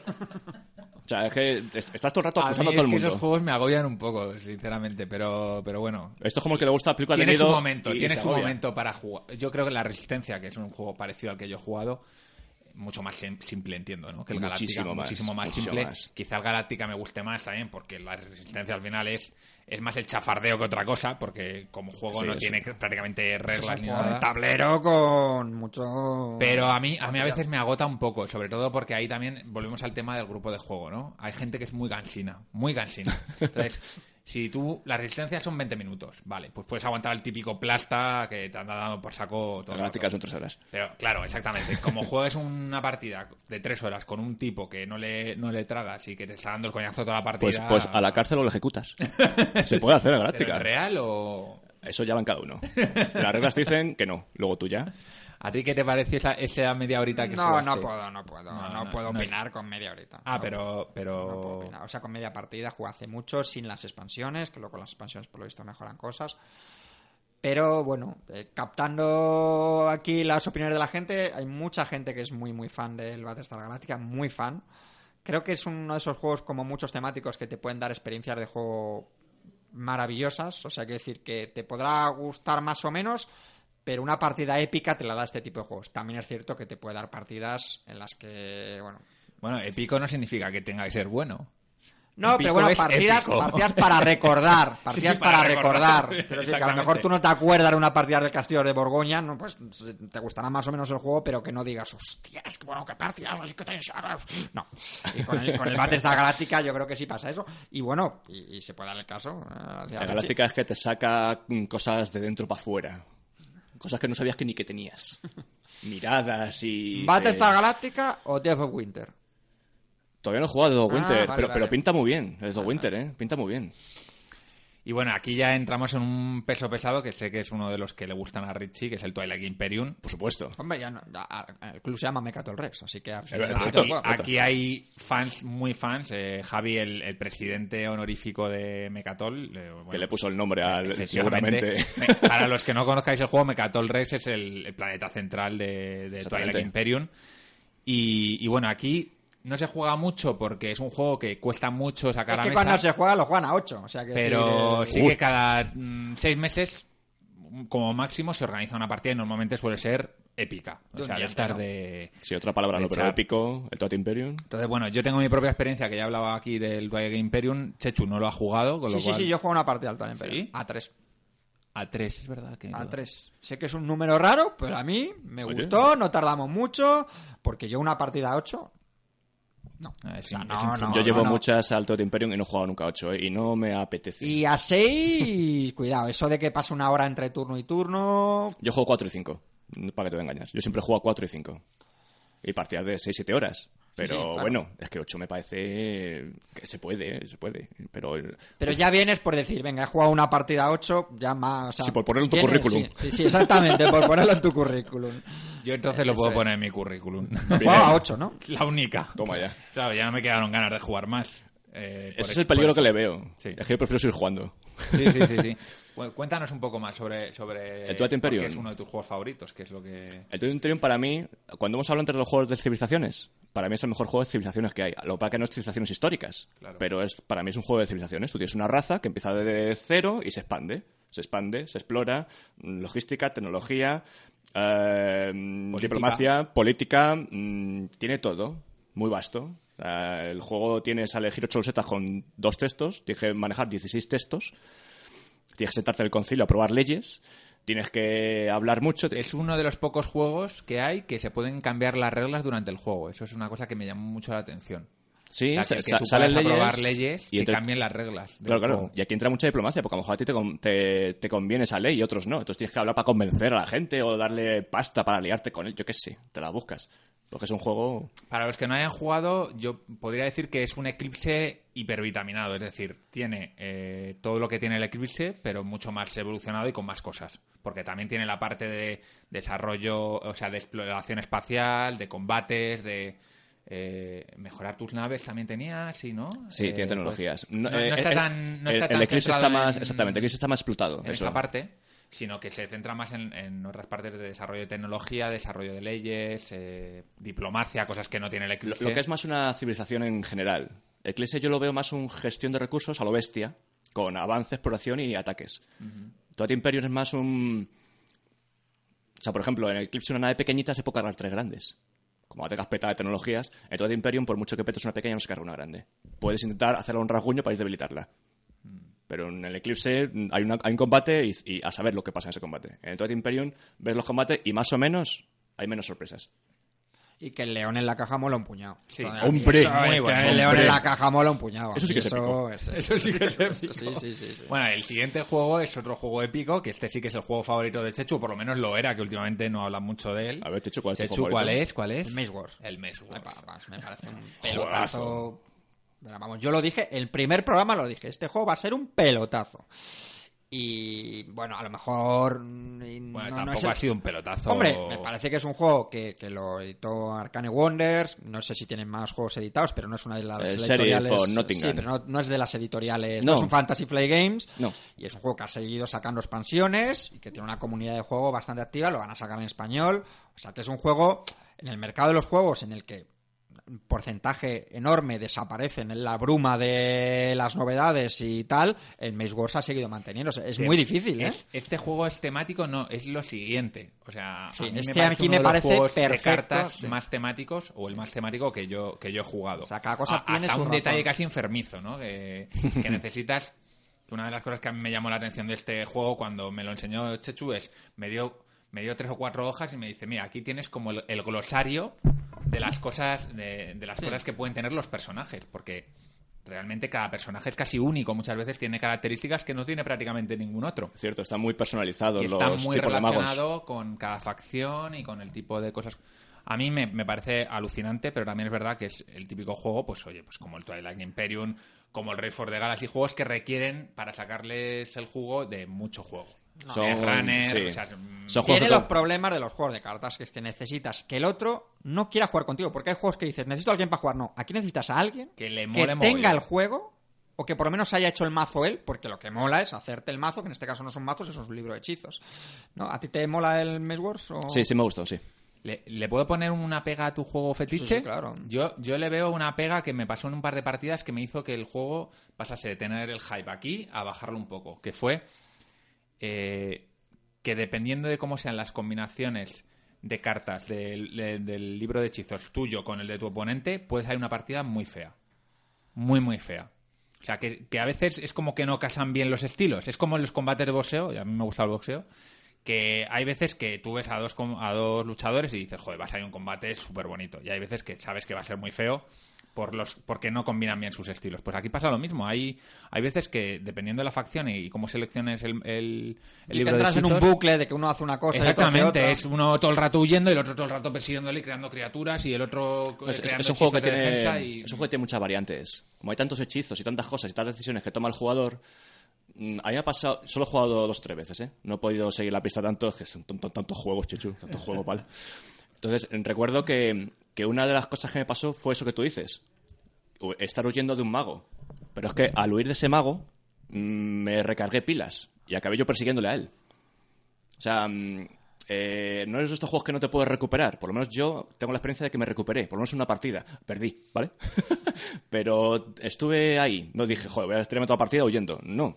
Mm, pude hacer una movida ahí chunga. No sé qué hechizo eligió y qué eligió que no sé si es que acerté yo, se equivocó él o las dos cosas, pero hubo un giro. Me gustan mucho los, juegos que tienen un giro, una sorpresa. Yo creo que Bench Wars, al tener tantos hechizos y poder hacer no lo que dice el guion o lo que dice tu personaje, sino que puedes hacer algo, improvisar, como quien dice, Mm, tú que has jugado más, Checho, a ti no te da esa impresión que, que puedes improvisar y dar la vuelta. Lo, bueno que tienes es que además tú no dependes del azar de que te salga una carta en el mazo, sino que tú tienes a disposición todos los mazos a tu disposición. O sea, todas las cartas de, tu mazo a tu disposición. O sea que eso te da muchas variantes, ¿no? Eso no tienes que esperar a que salga la carta para hacer no sé qué. Sino Supongo que esta es la típica sensación que tiene un novato de un juego complejo cuando los juegos complejos requieren de, controlarlos más para poder... Requiere un dominio, hay que jugar muchas partidas a macho Si no, muchas veces te llega, te, da una sensación en el juego de que está mal hecho. Yo no, yo no suelo decir eso porque sé que suele ser un problema mío más que del juego. O sea, yo, yo lo de decir que este juego está mal hecho no lo suelo decir porque eso es que normalmente teniendo en cuenta el nivel de juegos que se publican hoy en día, es que no lo has probado bien o no, no has sabido jugarlo bien o incluso has jugado mal las reglas que a veces dices, está mal hecho el juego y luego al final te das cuenta de que estás jugando mal las reglas, ¿no? Como nos pasó con el Fórmula 1. Hay que decir que este juego, como muchos de estos temáticos pues no son para todos los públicos. Un saludo para, de para, aquí, para Clint Barton, de Bislúdica. Que tuvo una experiencia aquí conmigo dura, dura. Y eso que me pegó una paliza el cabrón. sí, pero se fue una de estas partidas feas que incluso él ganando se fue como diciendo, ojo, es que no... Ha sido fea. Mm. Y bueno, ya el siguiente, Descent, un clásico de los juegos temáticos. Aquí no somos muy fans de, este tipo de juegos de... Hombre, yo me he comprado Imperial Assault como un campeón. sí, pero... Pero es Star Wars. Pero por Star Wars, exactamente. pero bueno, Descent... Yo no he jugado, tengo la primera edición, la cajota grandota esa, eh, y no he jugado. Tiene unas minis muy chulas, pero, pero bueno, no he jugado. Pero bueno, esto ya es un problema no del juego, es un problema mío, de que si tengo tantos juegos que no, no, no doy abasto. Pero este sí que sería el, perfecto ejemplo del, no sé si de temático, pero desde luego de la Meritras, ¿no? Con muchas figuras, con muchos dados, con mucho, mucho material, eh, todo muy vistoso eh, y todo muy dependiente del azar. Ahora han sacado otro, otro que está casi siguiente en la lista, que es el Eldritch Horror, que dicen que, que... No, no, me estoy liando con el Arkham Horror, nada, ni, caso, ni, caso. Eh, el, el, Imperial Assault es el que es el del estilo del Descent. Sí, ¿Y tú has jugado al Descent? A la primera edición. No lo he jugado a la segunda. La segunda dicen que mejora la primera, pero bueno. Sí, dicen por lo menos que las aventuras son más cortas. Es que de la primera edición, la primera aventura ya eran cuatro horas. Entonces, lo que es que el Descent a mí, una cosa que me gusta menos, a mí me gusta mucho, yo soy muy de HeroQuest. Mm. Me gustan los juegos de aventuras. Yo soy más de ciencia ficción que de fantasía, pero bueno, dice, vamos a jugar al Descent, venga y estás avanzando, matando, avanzando, matando y tu héroe se hace gordo. Dice que eso ha cambiado en el 2. A mí me gusta más una aventura, no como que juega al Diablo de PC. O al Gauntlet. Ya, dando hostias a diestro claro. y Entonces a mí el Descent, pues sí, sí me gustó, pero bueno. Mm, el Imperial Sol, en cambio, sí me gustó. Más, más escaramuza, más... Yo solo jugaba al método escaramuza, que es el que me mola a mí, un juego de dos, porque los cooperativos no me acaban de, de convencer. Bueno, este que no es cooperativo de unos contra, contra, el Imperio. Y lo del modo campaña, lo siento, pero es que está demostrado que no puedo seguir un modo campaña porque hay que jugar al mismo juego varias veces durante un periodo de tiempo. Y el modo escaramuza, la verdad es que me gustó mucho. Es muy sencillito. Es muy sencillito. Y lo que nos pareció aquí las tres partidas que hemos jugado aquí en el club es que parece un tanto descompensado eh, a favor del imperio, ¿no? Nos pareció que jugar con Darth Vader era como jugar Yo que he jugado, yo que cambio estoy haciendo la campaña, mi primera campaña, a un temático, yo que tampoco soy de campaña, pero si hemos, nos hemos reunido unos amiguetes en la tienda, jugamos los sábados, llevamos tres, y bueno, descompensado momento no, lo hemos visto. Pero claro, las caramuzas es otro modo, así que no... Son, esos son tus días de trabajo. Eh, no, quedo antes en la tienda y abro antes. Ah, ah, ah, ah, Tú fíjate que friquismo, madrugo un sábado para jugar al Imperial Sal, macho. Y bueno, ahora sí, el Eldritch Horror, que es el, el, el, hijo, digamos, del Arkham Horror. Por supuesto. Que es un juego temático también con muchos adeptos y muchos detractores, que yo no lo he jugado. Mm, solo sé que aquí tenemos como tres o cuatro cajas llenas de millones de cartas y dicen que es un juego que desplegarlo solo te lleva la vida. Entonces, bueno, opiniones sobre el Eldritch Horror que, bueno, ha superado al Arkham Horror en, la BGG. O sea, que, que algo, yo, soy más de Arkham. ¿no? Yo soy más de Arkham. ¿Has jugado a los dos y, He jugado dos. es, que tal es que son difíciles de comparar porque yo juego al Arkham con ocho expansiones. El Eldritch es que, claro, se me queda muy cortito todavía. Acaba de salir, está muy verde. Entonces, claro, que con un mazo de eventos te la vuelta otra vez y lo repitas, pues no me congratula. Pero cuando tengas más expansiones sí tiene buena pinta. De momento me gusta más Arkham. Es más farragoso, el Eldritch sale más rápido a mesa, es más. se explica más rápido, se monta más rápido, es más sencillo incluso, más dinámico, más evolucionado. Pero me gusta más, tiene más, para mí tiene más sabor el Arcan. A lo mejor es que llevo 50 partidas, puede ser, puede ser eso también, ¿eh? A ti te voy a preguntar. Yo jugué una partida al Mansiones de la Locura. Pero que es otro juego. Ya, ya, pero no, no, Bueno, pues hecho el repaso al top de la BGG de juegos temáticos, ahora ya cada uno que cuente su película sobre el juego que más le guste o el que temático menos favorito y tu temático que menos te ha gustado. Venga, el que menos nos ha gustado, el Mansiones de la locura, Chechu. Podemos ponerlo a parir ya. No, eh, tampoco me gustó mucho, por ejemplo, de Flying Frog, precisamente lo de Shadow Priston. Yo he jugado al Last Night on Earth, tampoco me gustó. Me, me, yo necesito que los juegos me presenten alternativas. Y me, da me dio la sensación con estos juegos que las alternativas eran que no pocas y que era muy evidente lo que tenías que hacer. A mí me pasa eso que la, O por lo menos me ha pasado eso con otros juegos. Ojo que ahora cuando hable de mis mejores juegos temáticos me encantan, pero no no no no he jugado a la Touch of Evil, digo de Flying Frog, que es son juegos ultra temáticos, ¿no? Ni friquísimos. Sí, sí, friquísimos. Friquísimos, Flying Pro friquísimo. Así que, venga, temáticos que no te hayan gustado. ¿Que no me haya gustado? Pues mira, República de Roma. No te gusta el República de Roma. Cuidado, cuidado. Sí, sí me gustó. No, pero es de los que menos me ha gustado. Yo he hecho un República de Roma encantado. Pero voy a hacer una frase que me van a matar todos, claro. Me parece un Munchkin a lo bestia. Un Munchkin a lo bestia, ya tenemos Eso es lo que titular. Tenemos Bilbo, esto apúntalo para el Twitter. Es un Munchkin a lo bestia, es un juego en el que la ecuación duración, complejidad, azar, a mí no me sale. A mí no me sale. Son demasiados dados, son demasiadas cosas que... Voy a hacer esto, a ver si los dados te dejan. A mí eso me pone muy nervioso porque una cosa que tenga azar, que a mí no me importa el azar, soy un fan del azar, pero a mí que me dejen hacer las cosas. Yo, Arcanorro, voy aquí. Un evento. Te vas una, una putada. Qué pena. República de Roma, voy aquí. Tirados a ver si vas. Joder, macho. Que, que no puedo... No, es un juego de, mucha tradición. Si me, los dados me dejan tradición o si no, no. Tiene demasiado. Y encima, al ser tan farragoso y a ser tan un reglamento horrible y tan largo, pues o me lo acortas, o me lo haces más sencillo, o le quitas dados. Pero si me pones esas tres cosas a nivel extremo, a mí se me hizo las primeras partidas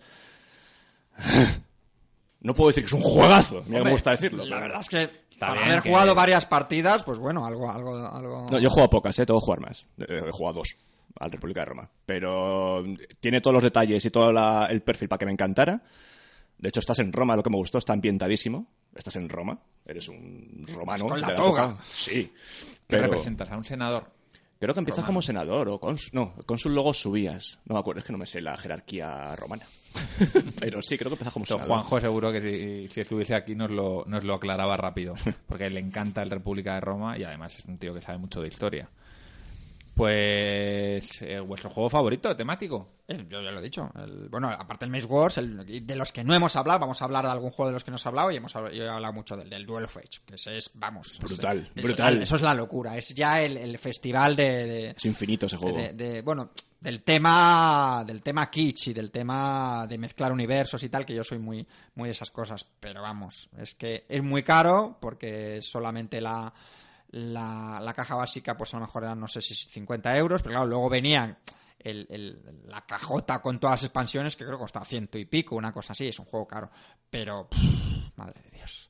Y yo buscando gente para jugarlo y, está todo aquí. Estaba, estaba ya aquí, está ya aquí. Aquí lo tenemos eh, dos, tenemos el, el Duel Fetch, eh, o sea que si tienes jugadores aquí. A ti también te gusta el Duel Fetch. Me encanta, es un wargame de aventuras que me encanta. Yo digo que es un juego de minis y minis, ¿no? Porque realmente, bueno, tú lo que mueves eh, no, no son minis, sino que son, bueno, pequeños tokens y tal, pero es muy divertido. ¿Y tú, Val, cuál es tu temático favorito? Pues lo estaba pensando y la verdad es que no. O sea, sí de que no. De que no sean de Wargames. hemos hablado, claro, es que sería un Wargame. Mi temático favorito sería. Sería un Wargame, probablemente. Así que no sé si se me ocurre durante el programa algún otro, pero ahora mismo no. No. El May Wars, o sea, realmente de, los que hemos hablado. Bueno, el, Maze Knight también te gusta. El Maze Knight, eh, pero. Quizá un poco más el Make Wars. Más que nada porque me resulta un juego más fácil de sacar a mesa que el Mage Knight. O sea, el Mage Knight, para empezar, yo ahora mismo no sabría explicarlo. Me lo tendría que volver a pasar todo. El Maze Wars, bueno, hay cosas que no me acuerdo. El Maze Wars, eh, y siempre decimos que es fundamental en los juegos y que a veces se olvida un poco esta, esta variante. El Maze Wars tiene unas reglas que están explicadas súper bien, súper bien. El Maze Knight no le mm. ocurre eso.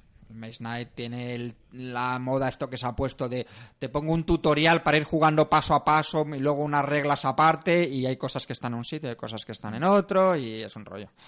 Es un rollo el arreglar de Bladano. ¿Tu favorito, aparte del Twilight Imperium? Sí, sí por favor, habla de Star, Wars LCG, que me comentaste que querías hablar. Y vamos a hacer un canto al Star Wars LCG. Pero vosotros los juegos de cartas los metéis en temáticos. Porque yo, por ejemplo, pondría... Igual el mío entonces sería Netrunner.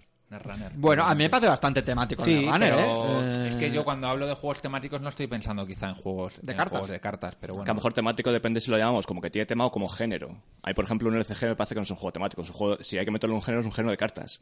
Claro. Por lo que hemos dicho la definición antes de que, cumple tema, lo que te he dicho antes. Pero a mí en Netrunners, me a mí yo no, no, que temático, es, temático, sí, pero... el agrícola tiene cierto tema. A mí parece que para un panuro game de cubos que está... Yo digo dame una oveja, no, no digo dame un cubo blanco. O sea, tiene, está bien metido. Por eso el Netrunner yo creo que pasa lo mismo. Otra cosa es que sea como género. Claro. Es un LCG de cartas, como Magic. Lo para que está bien quiero que hagas un, un canto. un canto. ¿Por qué? ¿Por qué? Porque es un juego que, lo hemos dicho aquí alguna vez, o lo he dicho yo. Ay, me encanta. Que, que, se ha, que le ha tocado, pues como a los ciclistas que le tocaron competir con Indurain, o a los eh, mis eh, jugadores de la NBA que le tocaron en la misma época que Jordan. La ha tocado en la época de Runner y se ha visto un poco eclipsado, pero es un gran juego. A mí me encanta. Tiene, para mí tiene el mejor sistema de combate de un LCG los combates de Star Wars me parecen increíbles. Yo también es verdad que empecé con Runner y Star Wars a la vez, salieron a la vez. Lo que pasa es que yo, antes de, jugar a Magic, yo jugaba, no sé si os recordáis, de un Trooper. Yo no he jugado, pero... Pues es que Star Wars me recordaba. Entonces, a lo mejor también tiré más por ahí. Y también porque Star Wars me gusta. Y uno informático no es. Y es verdad que en este mundo hay mucho informático. No sé cómo lo veréis, pero es que, ¿ves? Pues a qué. Yo, necesito un mapa para hacer yo, yo, igual, yo no sé, yo las teclas así, con el índice todas.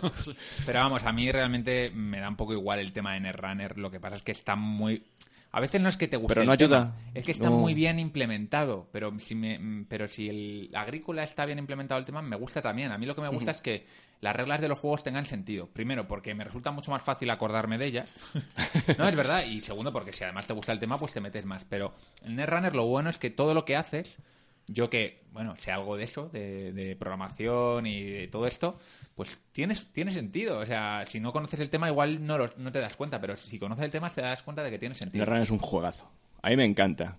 Más densito, más lentito, más pero es un juegazo. O sea, es elegante, mucha, tensión, mucha tensión. Es súper, súper asimétrico. El es una cosa que me parece brutal. Brutal, brutal. La parte que me apetecía jugar un juego de darse tortas y Star Wars unas totas bien, bien bonitas. Y además con una gestión muy, muy culo duro también. Acaba de salir, no lo hemos dicho novedades, una expansión de Star Deluxe de las que sacan. Entre las sombras, es verdad. Sí, sí. Ya era hora que los Jedi eh, y los contrabandistas. No, la, escoria. Yo no lo he comprado, no lo he comprado. Pues está, centrada en Jedi y escoria. Lo tengo ahí pendiente. potenciadas.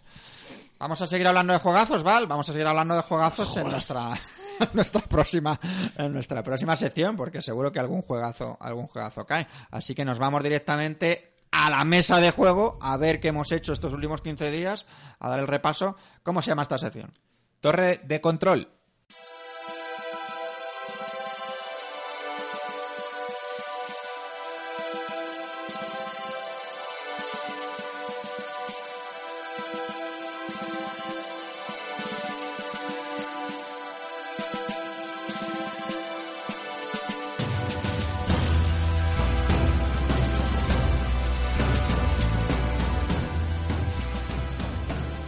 Pues eh, primero eh, comentaros que aunque eh, la mayoría de las reseñas las hacemos aquí tras una partida, luego en la mayor parte de los casos seguimos jugando. No al nivel que querríamos, pero yo voy a hablar de pocos juegos esta semana nuevos, porque he jugado al Warhammer Conquest, he jugado al X-Wing, y he jugado al Marvel Dice Master, que alguno me dice, pero claro, os ilusionáis mucho y luego, pues sí, sí, yo sigo jugando. Eh, yo, alguno no, eso te lo digo yo. y me siguen encantando. Si hay algún cambio, en mi opinión, con respecto a las primeras que hablamos, lo diría, pero no ha habido. la verdad es que me ha, me ha encantado seguir jugando a ambos. Y bueno, yo he jugado, bueno, voy a empezar por un juego que se llama Lords of Sidit, es un juego que no tengo la ficha aquí, creo que es de Regis Bonusi o algo así. Bueno, lo saca. te lo voy mirando mientras lo cuentas. Sí, vale. Es un juego de 3 a 5 jugadores, de eso sí me acuerdo, más o menos de una hora. 90 mm, minutos de duración, depende del número de jugadores, es de, ya digo, de 3 a 5. Es un juego eh, que aquí lo ha sacado Asmodi. Eh, bueno, lo ha sacado Asmodi, ya sabéis que Asmodi, eh, creo que la edición es multilingüe, no sé si eh, como comentábamos antes con Richie, no es un, es como una nueva versión de un juego que se llama Himalaya, al que yo no jugué. El juego estéticamente es precioso, está ambientado en el mismo universo que otro juego que también sacó Asmodee que se llama Seasons, que creo que no ha tenido el éxito suficiente aquí. Llegaron a sacar una expansión, pero yo creo que se merecía más. Yo he jugado alguna vez. Y el Lord of City de este es un juego que estéticamente es... City, para el que no lo sepa, es con X, porque yo lo estaba buscando con, con S y no, no había forma de encontrarlo. Sí.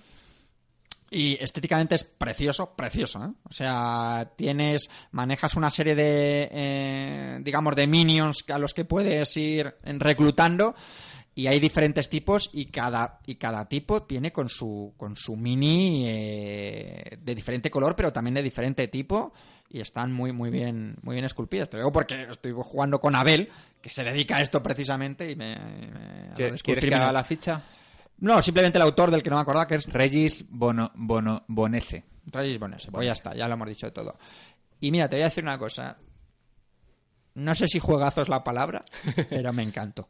Es un juego del que yo, primero, tenía muy pocas referencias, porque yo creo que se ha hablado bastante poco de él. Corregidme si me equivoco, pero creo que no ha. Tiene 760 votaciones en la BGG pero quiero decir que aquí yo no he visto mucha reseña o no he oído mucha reseña y no... Ha salido un poco caro el juego. Yo creo que también eso ha hecho que se venda menos. ¿Cuánto sale? 45 euros.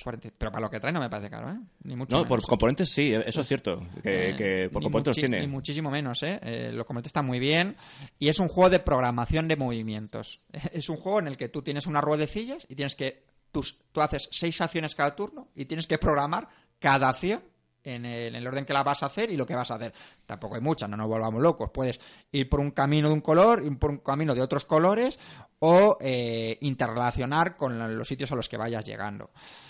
Es bastante sencillo de, reglas, luego es tiene un poco de gestión de recursos, pero aquí un poco estilo Love for Water. En vez de hablar de que necesitas tres bronces y un cobre, pues aquí necesitas haber reclutado a tres magos y a un contrabandista o lo que sea para matar a un monstruo.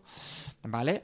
El juego tiene mucha interacción porque nosotros éramos cinco, entonces el tablero, claro, tú te vas moviendo por el tablero y hay cosas que a lo mejor tú las has programado para el movimiento 3, pero no, al final llegas y no puedes hacer nada porque se te adelanta al otro. Y luego tiene una cosa eh, muy, eh, que me pareció muy original, que es que cuando llegas a una ciudad, tú reclutas a los minions, están como en una rueda, y los minions más poderosos son los últimos que coges. Es decir, si tú llegas el primero vas a coger a los menos poderosos y si entonces tienes que calcular si va a pasar alguien antes por allí para, para coger un minion más poderoso y eh, que a ti te beneficie de algún modo.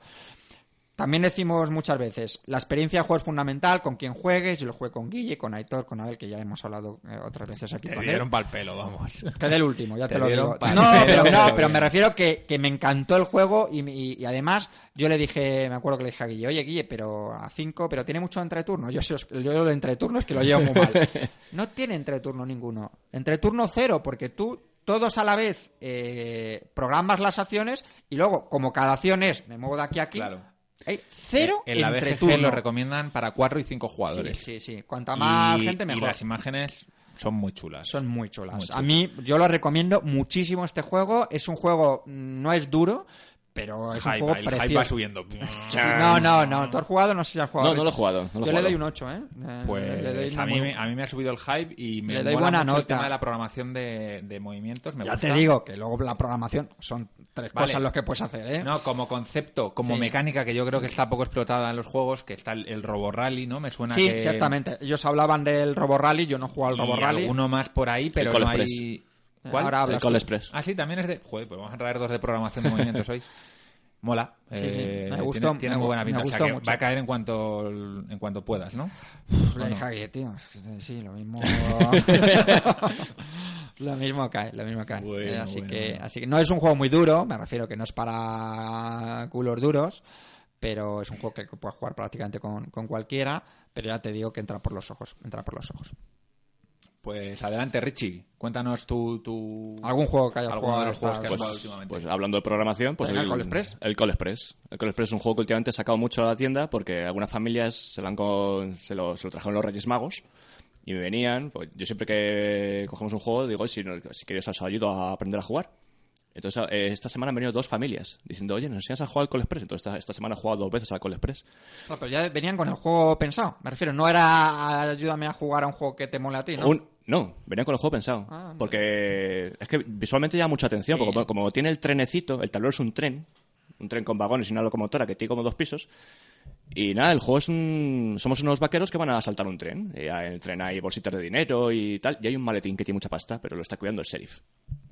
Entonces cada jugador pues programa sus, pues como el Sidit, programa sus acciones. Eh, tú con tu vaquero puedes moverte por el tren, subir o bajar, disparar, pegar un puñetazo, coger dinero. ¿Dónde está la gracia? Que a veces coges dinero y ya no hay. O disparas y no hay nadie. O cualquier cosa de esas. Entonces hay un pequeño caos que parece que estás viendo una película muda del oeste y claro, la gente se ríe. Se acaba riendo porque no le sale nada. Pues primero tienes que acordarte como el, mamá mía, tienes que acordarte de, la, de, lo que has puesto.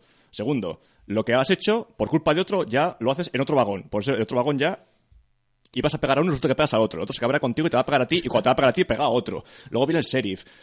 Y se hace un caos ahí que, que la gente se acaba riendo. Y como es cortito, es muy visual, pues el juego ha, ha- ha sido una, ha sido una triunfada. ¿Este ha sido premiado en algún sitio o habíase nominado? Pues vamos, yo sé que de los juegos últimos que han salido han sido un juego con Mm. Se le, bastante se le dio mucho bombo en Essen. En esta lista que hace la BGG de, de los juegos más jugados y más valorados de Essen, estaba entre los primeros, junto al Alchemis y todos estos. Estaba por ahí. ¿Familia? Sí, sí, sí. Es un juego familiar. ¿Qué, qué nota le das?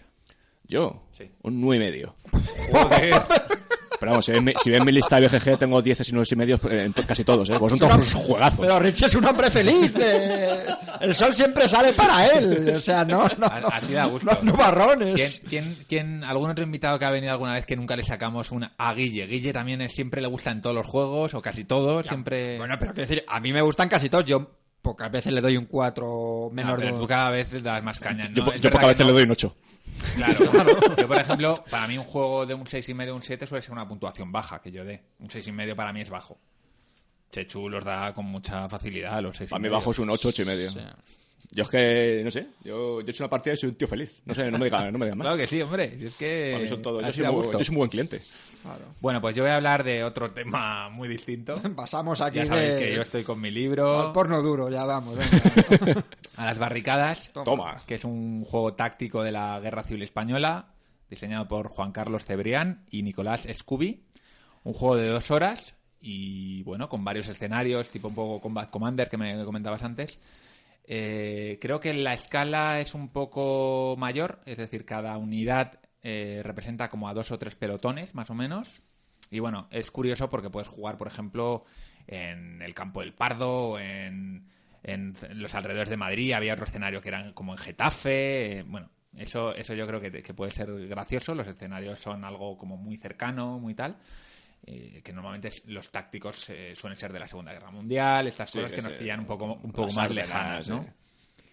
Y bueno, aparte del tema y de que puedes ver ahí a los. Si eres un fan de la guerra civil y te conoces a los generales y a los comandantes y tal, pues tienen sus fotillos y puedes verles y todo, que es, que es curioso. Ahí queda un poco todo lo positivo del juego, de por lo menos de mi experiencia de la primera partida, ¿no? Porque. Bueno, mm, cogimos un escenario, ya sabéis que el tema de los tácticos muchas veces depende del escenario que cojas, ¿no?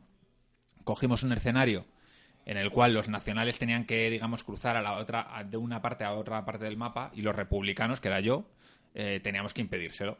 Y básicamente llegamos a la conclusión, Diego y yo, de que era imposible. O sea, de que era matemáticamente imposible que los nacionales consiguiesen llegar con nueve unidades de once que salían al otro lado. Era imposible.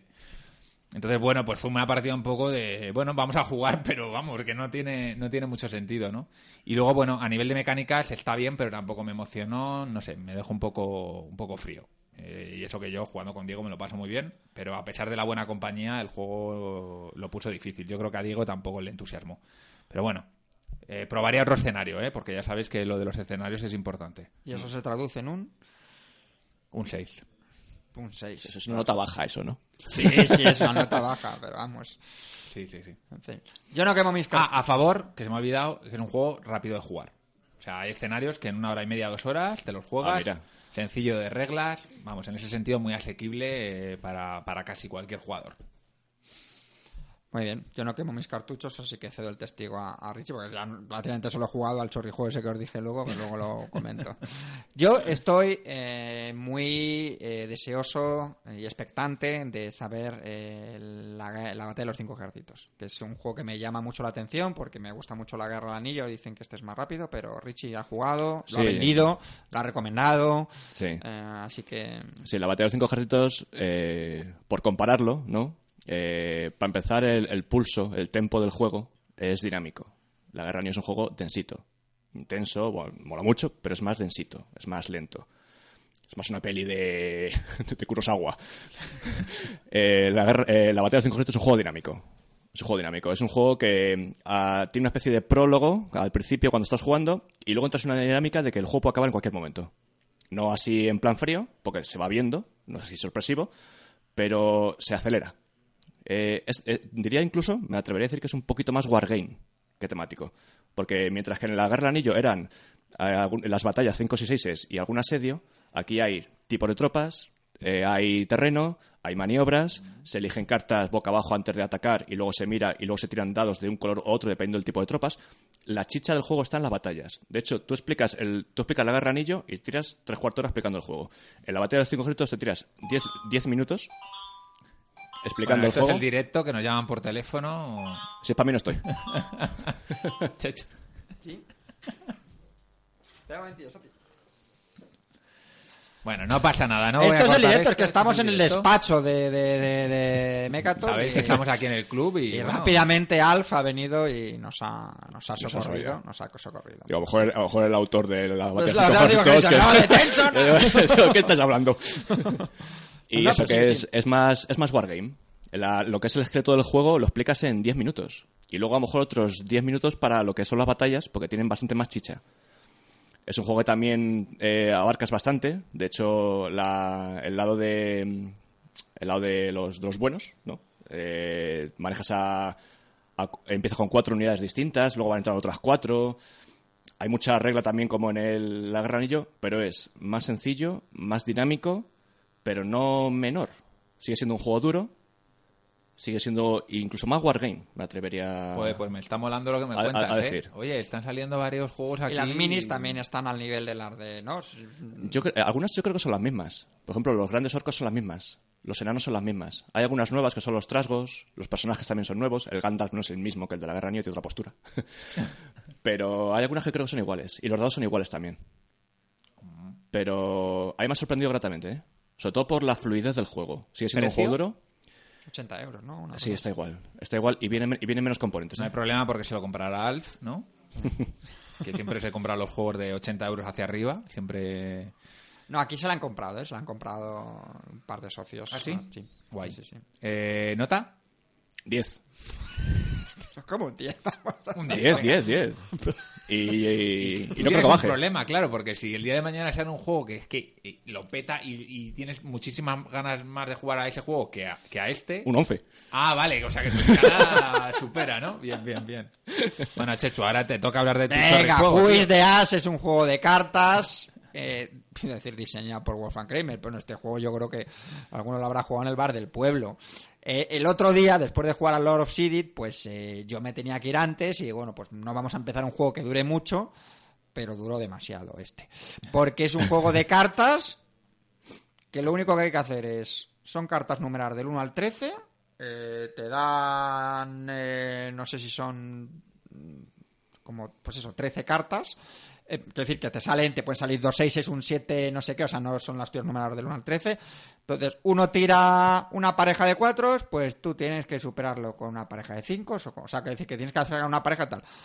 Cuando uno se quede sin cartas, ha acabado, y el que es el que las cartas sume más, pues el que tal. Y si uno llega, creo que se puede jugar a varias cosas, el que llega a 200, pues eh, el que llega a 200 puntos entre las cada ronda, pues va sumando los puntos que se ha quedado en la mano, y luego tiene la gracia de que hay comodines y de que está el burro que el burro vale 20 puntos, con lo cual te jode mucho, pero puedes jugarlo y los otros tienen que echar la carta eh, que quieran, pero el que haya echado la carta más alta se acaba quedando el, el, burro.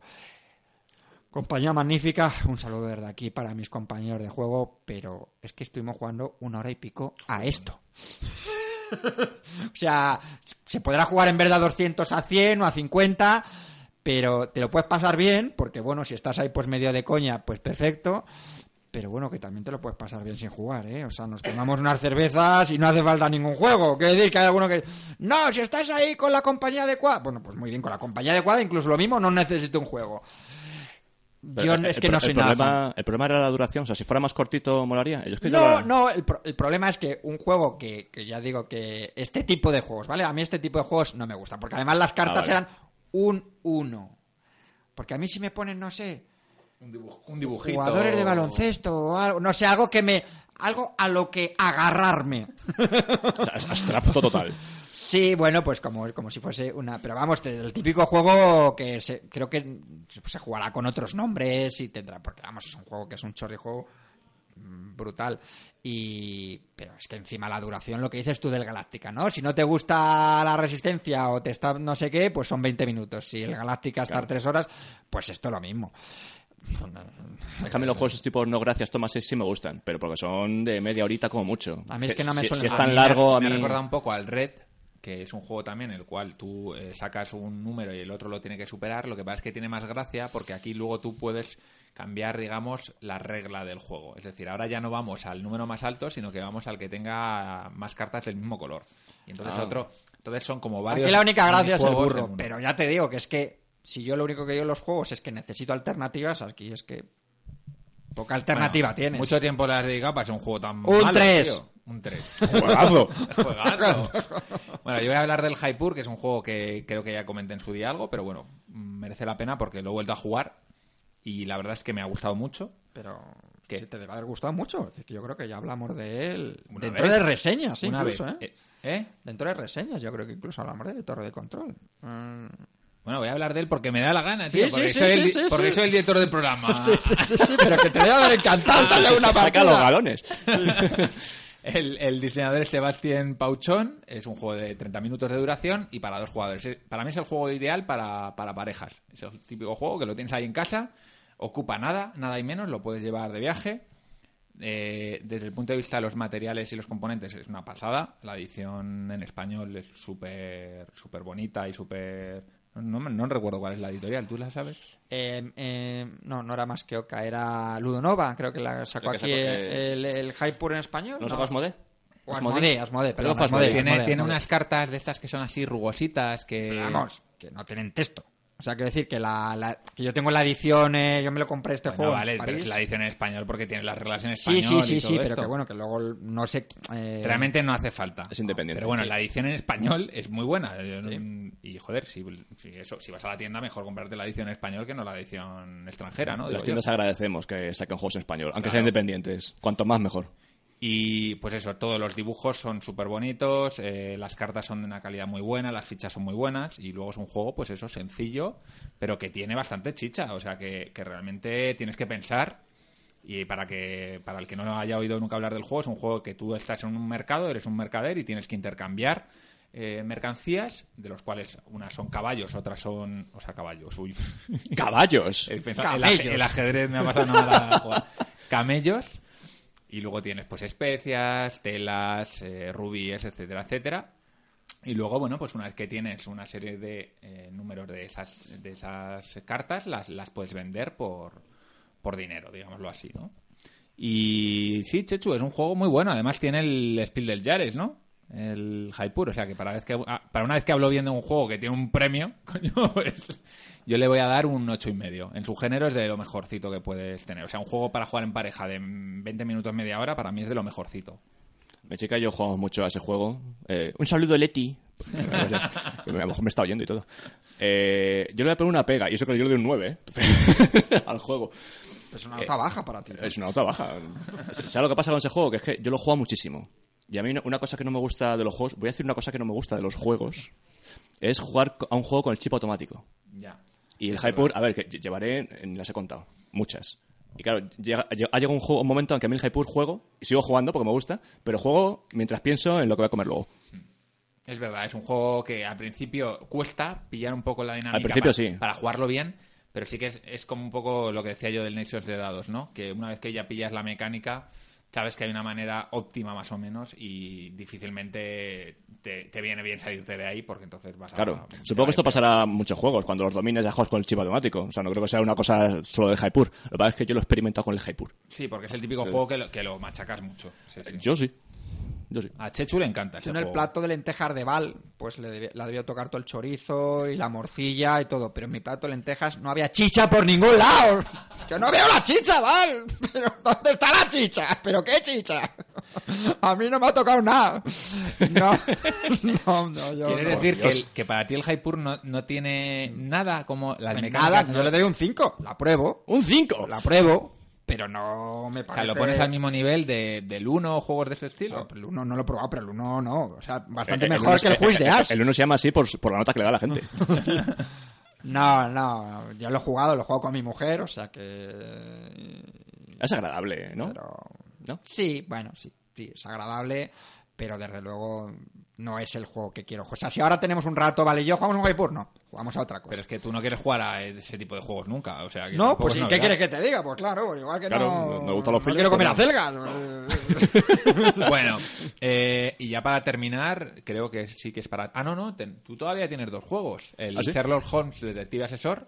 Cuéntanos un poco, que este es un juego que ya hemos hablado, pero bueno, por saber tu opinión Sí, pero creo que no hemos hablado como reseña, hemos hablado como novedad o... El Sherlock Holmes, a mí lo que más me gusta del juego, que, ¿ves? Este, por ejemplo, lo pondría dentro de los temáticos muy temáticos. Porque es que estás investigando. Es un juego que no tiene dados, no tiene tablero, no tiene cartas, tiene unos periódicos, un mapa y un libro súper gordo donde vienen casos. Entonces, por turnos vas pidiendo pistas. Y cada pista, hay un montón de datos en cada pista, vas apuntando. Y en un momento de la partida, puede ser a los 20 minutos, puede ser a las 3 horas y media, dices, ¡ah! Me es el, me es el caso. Entonces, haces un examen tipo test como para... Bueno, tipo test. Un examen tipo como de carne de conducir y respondes. Ves las, mm, la puntuación y te la comparas con Sherlock Holmes. Y tienes que sacar más que él. O sea, es, es eso, ya está. Pero es un juego para sentarse a jugar tranquilamente, como digo yo, con tu café, con tu puro, con tu, con tu música relajada, con aquí de, de, de buen río, así, tranquilito. Y ahí a resolver tu caso. Vamos a cenar, cenas. Oye, venga, vamos a seguir a ver qué pasaba con el tío este, que vamos al forense a ver el cadáver. En ese rollo. Entonces, me transmite mucho a nivel deducción. O sea, es un juego de deducción pura. No tiene mecánicas. ¿Es muy complicado de jugar o, No, o si más el- o menos vas sacando los casos bien? Los casos son. ¿Se, puede decir tacos? Sí. Son jodidos. El primero estamos. eh, A, a lo mejor yo soy muy lerdo, ¿eh? Pero, pero es. Bueno, es eh, verdad que, que esto es como cuando jugamos alta escalar, que Chechu, o sea, visión espacial, cero no menos. Pero hay gente que se le da bien la deducción y hay gente que está viendo CSI y incluso cuando sale el asesino ya al final, el tío sigue sin enterarse, ¿no? Y gente que te sale los créditos. Mira, ahora va a salir una rubia, esa la asesina. no, en este juego es que lees, lees el caso introductorio. O sea, no, no el primer caso, sino la introducción del caso. Y ya en esa introducción hay cinco sin nombres propios, cuatro o cinco lugares. Entonces, claro, apuntas, direcciones, tal. Unas fotos en plan, mira la nota que tenía no sé dónde. Entonces, mm, yo soy de los que a lo mejor necesito 60 pistas. Y hay gente que a las 20 dice, pues, pues yo ya lo sé. Y yo, joder, macho, eres una máquina. Yo como detective no... Pero muy chulo, ¿eh? Muy chulo. Muy agradable jugar, muy... Ahora resolver un misterio. Y con mucha tranquilidad. Nueve y medio, ¿no? 10, 10, 10. Diez también. 10, 10. Diez, diez, Es el ojo 10. Muy En su, género, para mí, de lo padre ha mejor. jugado, Val. Pues no lo sé, tengo que... Ay, pero ahora tengo yo que voy, recabar ahora voy información. para allá y si no lo ha jugado lo Dentro lo de este grupo de secundarios que tenemos que no han aparecido, tu socorrista, mi sobrino, tu padre, eh, ¿no? que la gente luego habla de ellos. Mi hermana, mi hermana estoy ya a ver un juego para, para niñas de tres años. Ahora tenemos aquí a Richie, eh, seguro que Uy, te, te- te saco... Es muy lista además, ¿eh? Es muy- temático, Muy, lista. buen, buen comienzo. Y bueno, para terminar, háblanos si quieres de Star Realms, que es otro de los juegos que has jugado. Sí, eso, además es un juego que está pegando fuerte. Eh, está pegando muy fuerte en Estados Unidos, ha tardado en venir a Europa, ya ha llegado.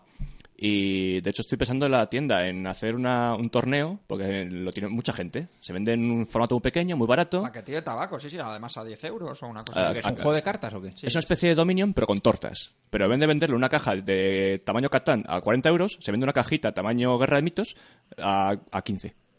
O sea, el básico son 15. El bas- es que no hay más. Eh, Hay básico y luego en las expansiones que se venden unos sobrecitos. Qué bueno, ¿no? O sea, con- con po- el juego era una aplicación. Sí, Lo yo, he puede- jugado, yo he jugado en la tablet al Lo Star que pasa es que Realms. triunfó mucho y se hizo cartas. Y ya está en el top 100 de la BGG el juego, incluso. Entonces, eh, el juego s- en, en 10 minutos se ha hecho una partida con un nivel de vicio y adición que yo hacía mucho no veía en un deck building. Sí, sí, yo sí. Qué bueno. Yo sí. ¿Lo tienes en la tienda? Eh, tengo, tengo es, las ¿lo tienes aquí para que echemos una partidita? No, no, me está a punto de deciros, me traigo algo, pero he dicho. Hombre, aquí tenemos un mogollón de cosas, pero eso, mira, Ese no, ahora- fíjate. Pues mira, si lo sé, lo traigo de. Porque tengo una copia yo, sí, en mi casa. día, otro día. No falta, no falta. Pero muy recomendable, le, le- le doy un 14. ¿Qué, te- qué temática tiene el Eh, juego? naves. ¿Naves Lo- espaciales? sí, son naves. Son naves, tú vas. ¿Será algún cogen- universo conocido o No, es- no, son cuatro facciones de naves, que en cuatro colores. Cada una nave es especialista en una cosa, una en, en- en dinero, otra en pegar, otra en robar y quitar cartas, y la otra en, en quitarte cartas del mazo para quitar basurilla. Entonces es gestionarlo, mezclarlo y pegarle al otro. Y el otro va a hacer lo mismo.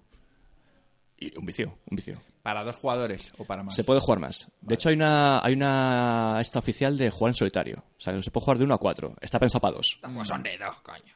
Es un juego de dos. Luego Es un son juego de- parches el de... Dominion no. No, el Dominion no, el de Dominion no. Pero tres- estos juegos de confrontación, de dos. En las reglas tiene la opción de cuatro. Luego lo de uno creo que sí venía aparte. Pero se puede jugar por equipos a estas reglas. Pero está pensado para dos. Está pensado para dos. Genial, pues yo creo que hemos hecho un repasito muy interesante. Y bueno, ya nos estamos comiendo el tiempo del programa, así que nos vamos directamente a. Sala de comunicaciones.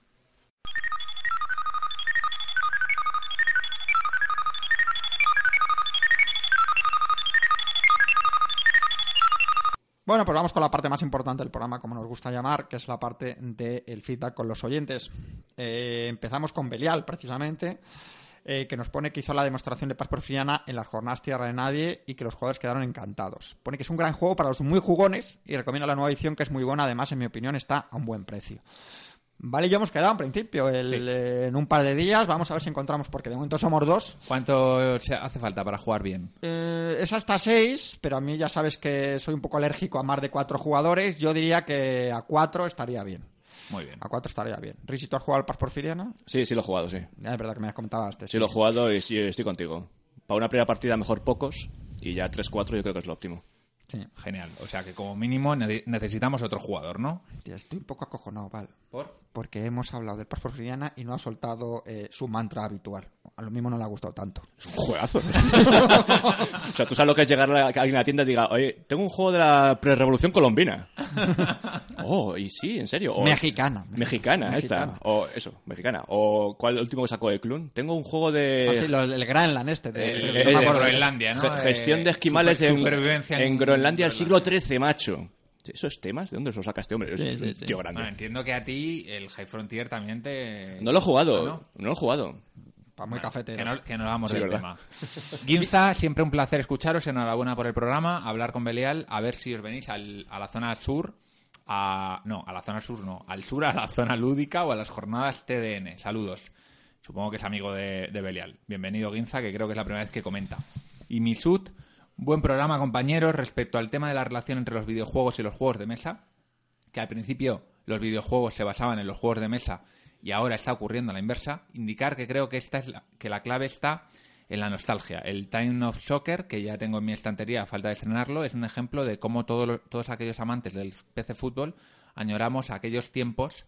Un simulador que, con cierta profundidad, te ofrecía una experiencia muy amena y en una tarde podías completar una o dos ligas enteras, a diferencia de los managers actual que intentan simular al milímetro todo y son demasiado farragosos. Otro ejemplo está en el famoso HeroQuest 25 aniversario, que la gente se ha lanzado a por él, a por él como loca sin tener eh, la, mínima gota de información fiable en cuanto a las mecánicas.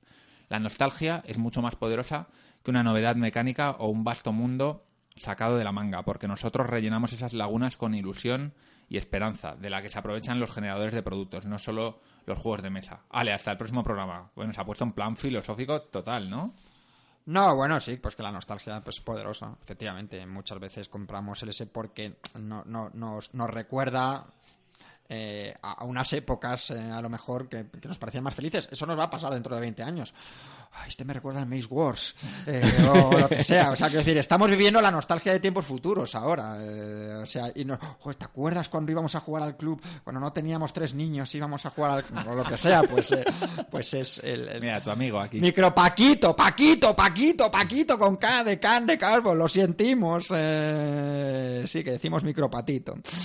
Al hilo, eh que si tenemos fecha estimada de finalización de Europa Universalis. Sí, dentro de cinco años. Ya lo dijo Juanjo. Eh, llevan una quinta parte en un año, una quinta parte del periodo histórico que abarca el juego, pues otros cinco años. Qué grande.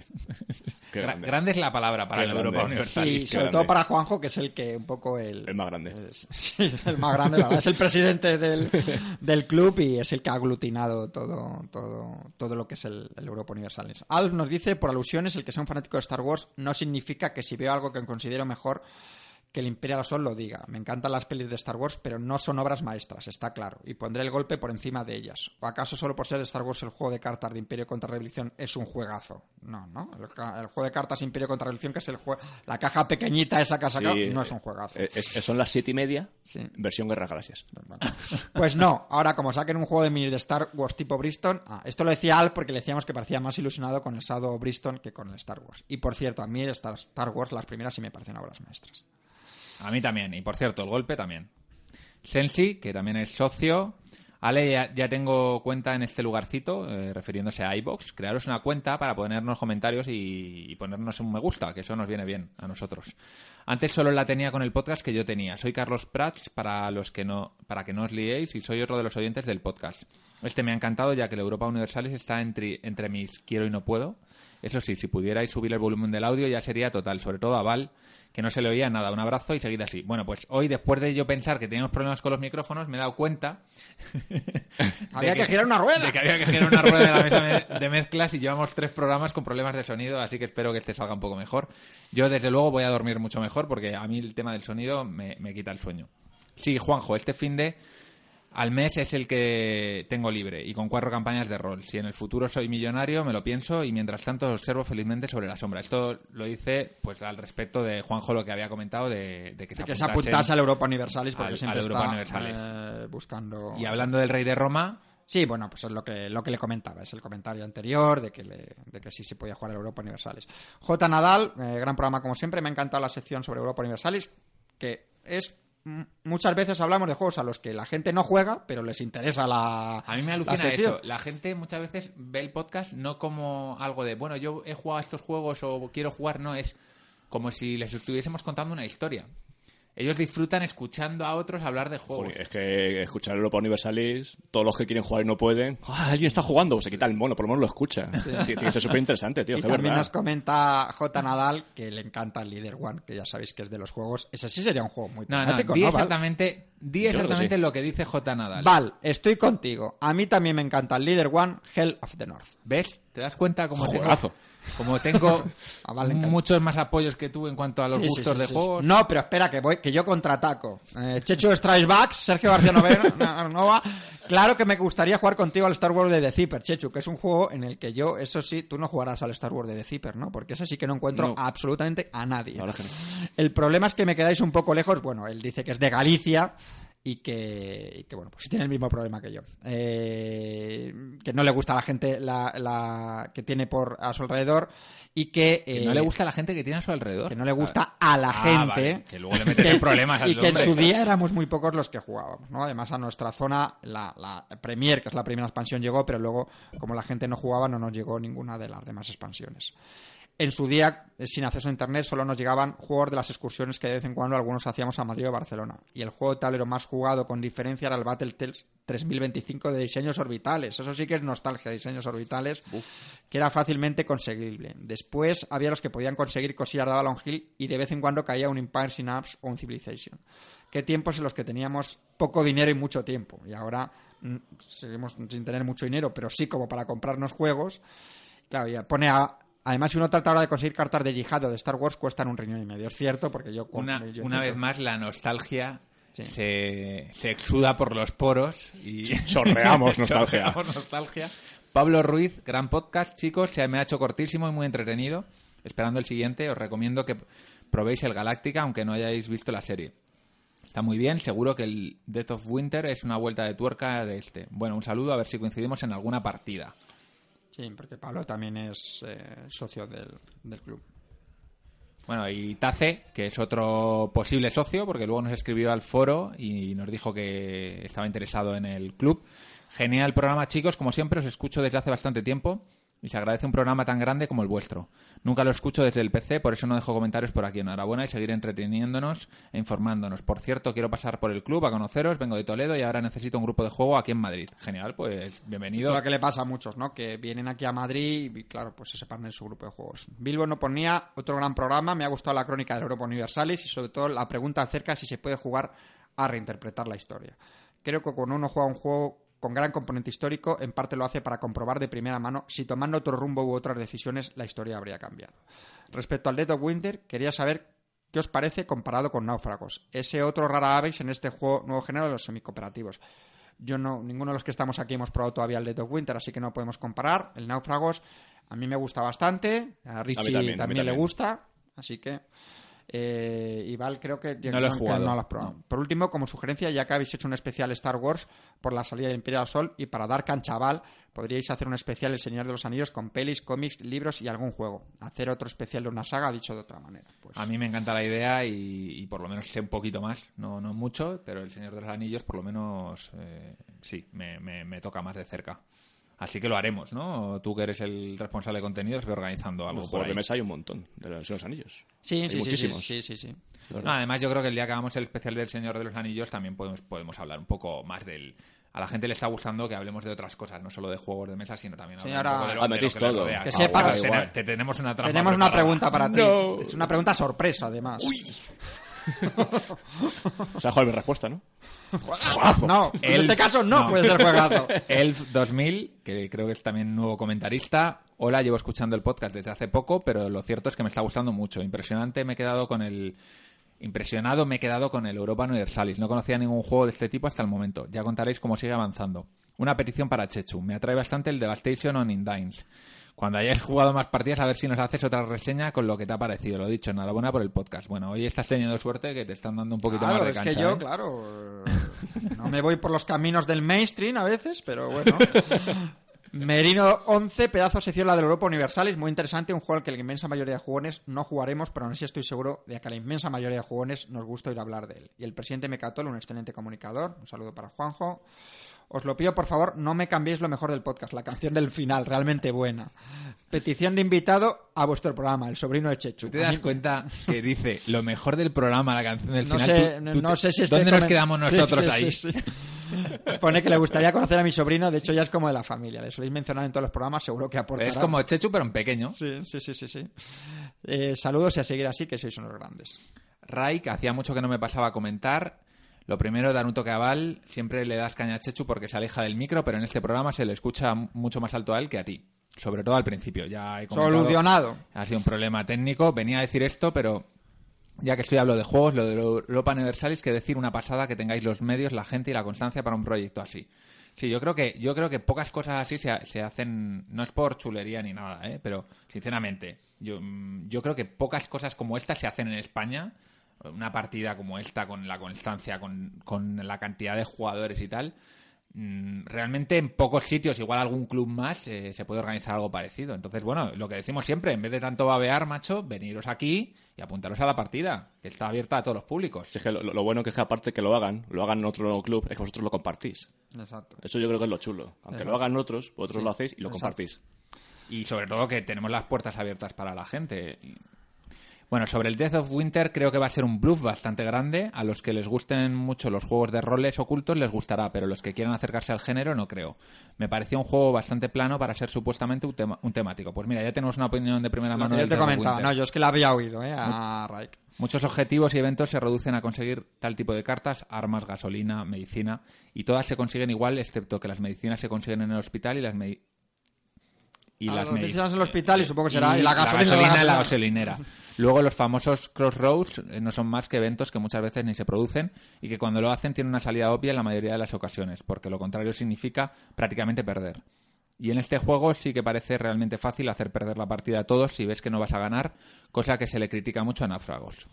Bueno, pues está bien tener aquí dentro de un mar de opiniones positivas mayoritarias del Death Winter por tener el otro punto de vista. Eh, Soldado Rojo eh, nos comentaba que, creía que a Val se le escuchaba poco porque andaba jodido con la garganta. También. Hay que cuidarse que ya tenemos una edad. Y sí, el comentario mío del programa anterior era para que jugares al Taino Soccer pero como ando en mil movidas se me fue la pinta. Os lo recomendé porque vi a Val poco dispuesto al ser de fútbol, pero no tiene nada que ver con meter el balón en la portería. La simulación es muy liviana en ese aspecto. Se centra más en la administración del equipo, con lo cual termina siendo un Eurogame de esos raros que os gustan. esos raros. Un Eurogame de esos raros que nos gustan. Raros. Me ha encantado. Este... El lado rojo es que de los gronas del programa, seguidores por, por la parte bélica, sobre todo. Sí, me ha encantado este especial sobre Europa Universal y la verdad es que da mucha envidia. Una pena que por aquí abajo no haya movidas de este tipo. Veniros para Madrid. Ghost que creo que tú le conoces, eh, o por lo menos él, no sé pues si iba por el Playbar o irá por la tienda. A lo mejor de vista o algo, que por los nombres. Ah, sí, sí, sí, sí. David, ¿cómo se llama? David. Eh, no me acuerdo del ese, pero. El que hace los tapetes. Sí, correcto. Sí, sí, un tío grande. Sí, sí, sí. tío grande. Un grande. Fue invitado también del programa. Con sí, es, la cruz que tenemos en el programa es la suya. Porque grabamos el programa y no se, no se grabó. Tuvimos problemas. me, lo dijo, es que me lo dijo. Me lo dijo. E-, ese chico, la comarca, antes era una papelería trabajó en esa papelería. Sí, Entonces llegó y hizo, hoy una tienda de las mías. Y, ya viene bastante. Un saludo desde aquí para David, que es muy bajo, muy, bajo. Gran persona. Sí. Dale, dale. Eh, gran programa, ya sabéis que el Europa Universalis me produce salivación. Pienso en la jubilación con alegría de tener tiempo para estas cosas. ya decimos siempre que la jubilación es el, dorado para, los jugones. Mandad un saludo al que aprende. Os va a contar cosas muy interesantes, ya lo veréis. ¡Recibidor! Tengo muchas ganas de darle caña al por porfiriana, pero me parece que mi grupo no va a colar. Pues lo saqué para enseñarlo e incluso simulé unos turnos, pero creo que no me que no metía adecuadamente en el tema a los participantes y eso que puse rancheros mexicanos previamente. Ah, y si queréis molar, hablad del juego de gatitos explosivos. Hostia, no sé, lo que es Gatitos explosivos. Mi novia me mata, que es defensora de los gatos. Skywalk War in Flames, Europa Universalis, voy, voy a ir pidiendo el asilo ya. Joder, aquí hay varios que podemos organizar cuando nos jubilemos un, club para, para, la gente, mayor. Sí. Eh, que con cualquier rincón, rinconcito me apaño. Gran programa y nos, y nos ha faltado la foto de ese invento para los monsters del que hablasteis. Creo que por Twitter lo publicaron. Eh, ya sabéis que tenemos una mesa ahora para Monster Game, bueno, para Monster y para Wargames, juegos de más de un día. Y también nos pide fotos de la mesa rolera. Bueno, pues tendremos que hacer fotos y lo subiremos al Twitter, que nos podéis seguir en arroba mecatolrex. ¿No? es la cuenta. Sí, sí, sí. Spooky nos dice, tremendo lo de Europa Universalis, hace años disfruté con el juego de ordenador, eh, empapándome de manuales, etcétera, y me pareció el juego definitivo. Me gustaría saber si el de mesa eh, produce esa sensación de simulación perfecta, de cambiar la historia y que todo tuviese mucho sentido. Si han conseguido una simulación tan real como el del ordenador, sería la leche jugarlo. Eso sí, asusta las horas que hay que echarle. Y Juanjo le responde, ¿no? Dice, pues sí, el juego trata de lograr, y creo que lo logra desde mi punto de vista, esa sensación de simulación histórica, incluyendo la posibilidad de crear vías alternativas, que se respira con el Europa Universalis de ordenador y es precisamente eso lo que hace que el tiempo de juego sea tan largo. Los cálculos y condicionantes que el ordenador aplica automáticamente en el juego de PC aquí han de calcularse y aplicarse por parte de los jugadores, incluyendo la ardua tarea de elaborar la contabilidad nacional. Ya se sabe que a mayor grado de simulación, mayor tiempo y esfuerzo en la comprensión y aplicación de las reglas. Tratar de reproducir la realidad no es sencillo, y sea cual sea el resultado, jamás será perfecto, por descontado. Pero la reimplementación denominada Europa Universalis 9, que es a la que nosotros jugamos, creo que lo logra con un notable grado de éxito. Claro que es una cosa que no mencionamos a veces, pero que aquí no estamos jugando al Europa Universalis, eh, digamos, básico, sino que estamos jugando a la versión más completa y más moderna del Europa Universalis, que es la versión 9. Que, que cuando nos vino a hablar Juanjo del Europa Universalis, digamos, la edición original, es un juego bastante criticado porque debe tener bastantes problemas, pero que luego se han solucionado y se ha convertido en un juego mucho más completo. Para testear esto. eso es intesteable. Tú te haces un feeling, lo puedes testear, venga, que lo testeo contigo. Pues para testear esto, a ver quién llega hasta el Busca gente, ¿sabes? Para testear. Claro. Bueno, pues oye, hemos conseguido terminar otro programa más. Nos falta la pregunta. Nos falta la pregunta. Ay, que se os olvidaba ya. Richie. Nos gusta, de verdad, unos programas, porque hubo un programa en el que hicimos un repaso a lo mejor y a lo peor del año, e incluimos otras cosas que no fuesen juegos, pero que también, bueno, pues fuesen cosas que nos gustasen a nosotros. Eh, a cada invitado que viniese, preguntarle por algo de fuera del mundo de los juegos eh, que le haya gustado últimamente o que le guste, que puede ser un libro, puede ser un cómic, puede ser una película, puede ser un disco, una serie, una serie, eh, algo que a ti que a ti te guste, que recomiendes. Eh, te damos a elegir entre... así en frío. Sí, sí, sí, pero no, se lo hemos avisado con tiempo. hay que decir que normalmente solemos avisar, pero pues alguna película que hayas visto últimamente, alguna serie que sigas ahora... No tiene por qué ser actual, ¿eh? sí, no tiene por qué ser actual. ¿Un grupo de música, puede ser? Pues perfectamente, perfectamente, perfectamente. Pues mira, me ha dado fuerte ahora por un grupo de música. Eh, yo creo que son conocidos, lo pagué yo he descubierto hace poco. Se llaman Volbeat. Volbeat. Volbeat. Con V la primera, con B la segunda. Son daneses y hacen Elvis Presley Metal. Toma ya. O sea, son tíos que hacen música cincuentona, pero a lo bestia. Mm. Pero el tío está con su tupé, con su micrófono este de los 50, con sus rancheritas y de repente empieza a taca, taca, taca, taca, taca. Pero eso lo pones en la tienda de música de fondo. Eh, las, tranquilas de los Volbeat, sí. Algunas suenan. Hasta que así. Y es un grupo que ahora me ha dado y estoy siguiéndolo, así lo puedo ver en directo. Se ha hecho un famoso. Es, eh, mi recomendación es esa, fíjate. Muy bien. Pues está bien porque no nos suelen recomendar música y bueno, por cambiar el, tercio está bien, está bien.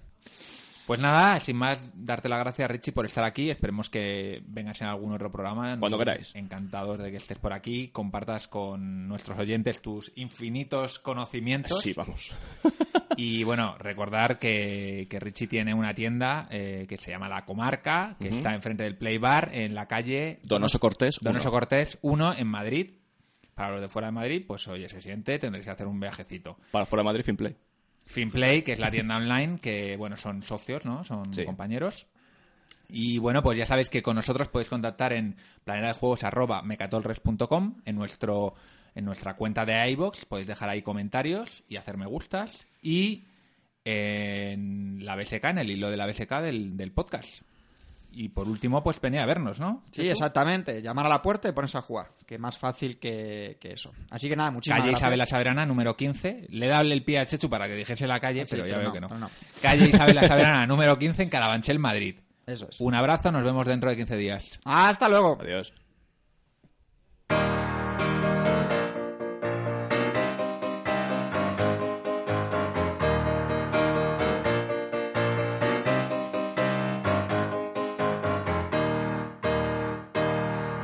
Were sailing on waves of silver, there were echoes in the wind. When we raised our sails to capture them, the ship was lifted up and then it was saying,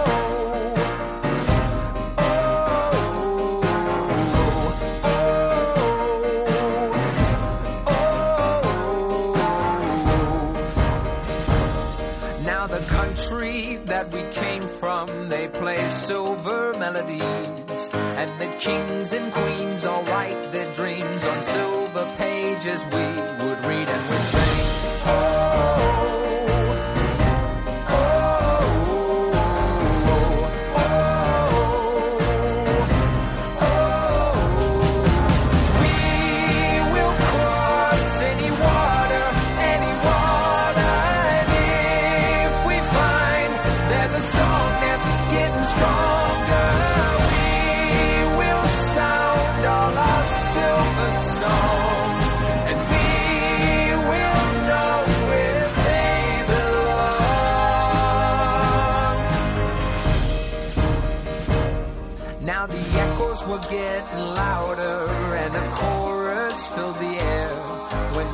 kisses fell that broke the spell that tied us to our silver chairs and we sang. oh.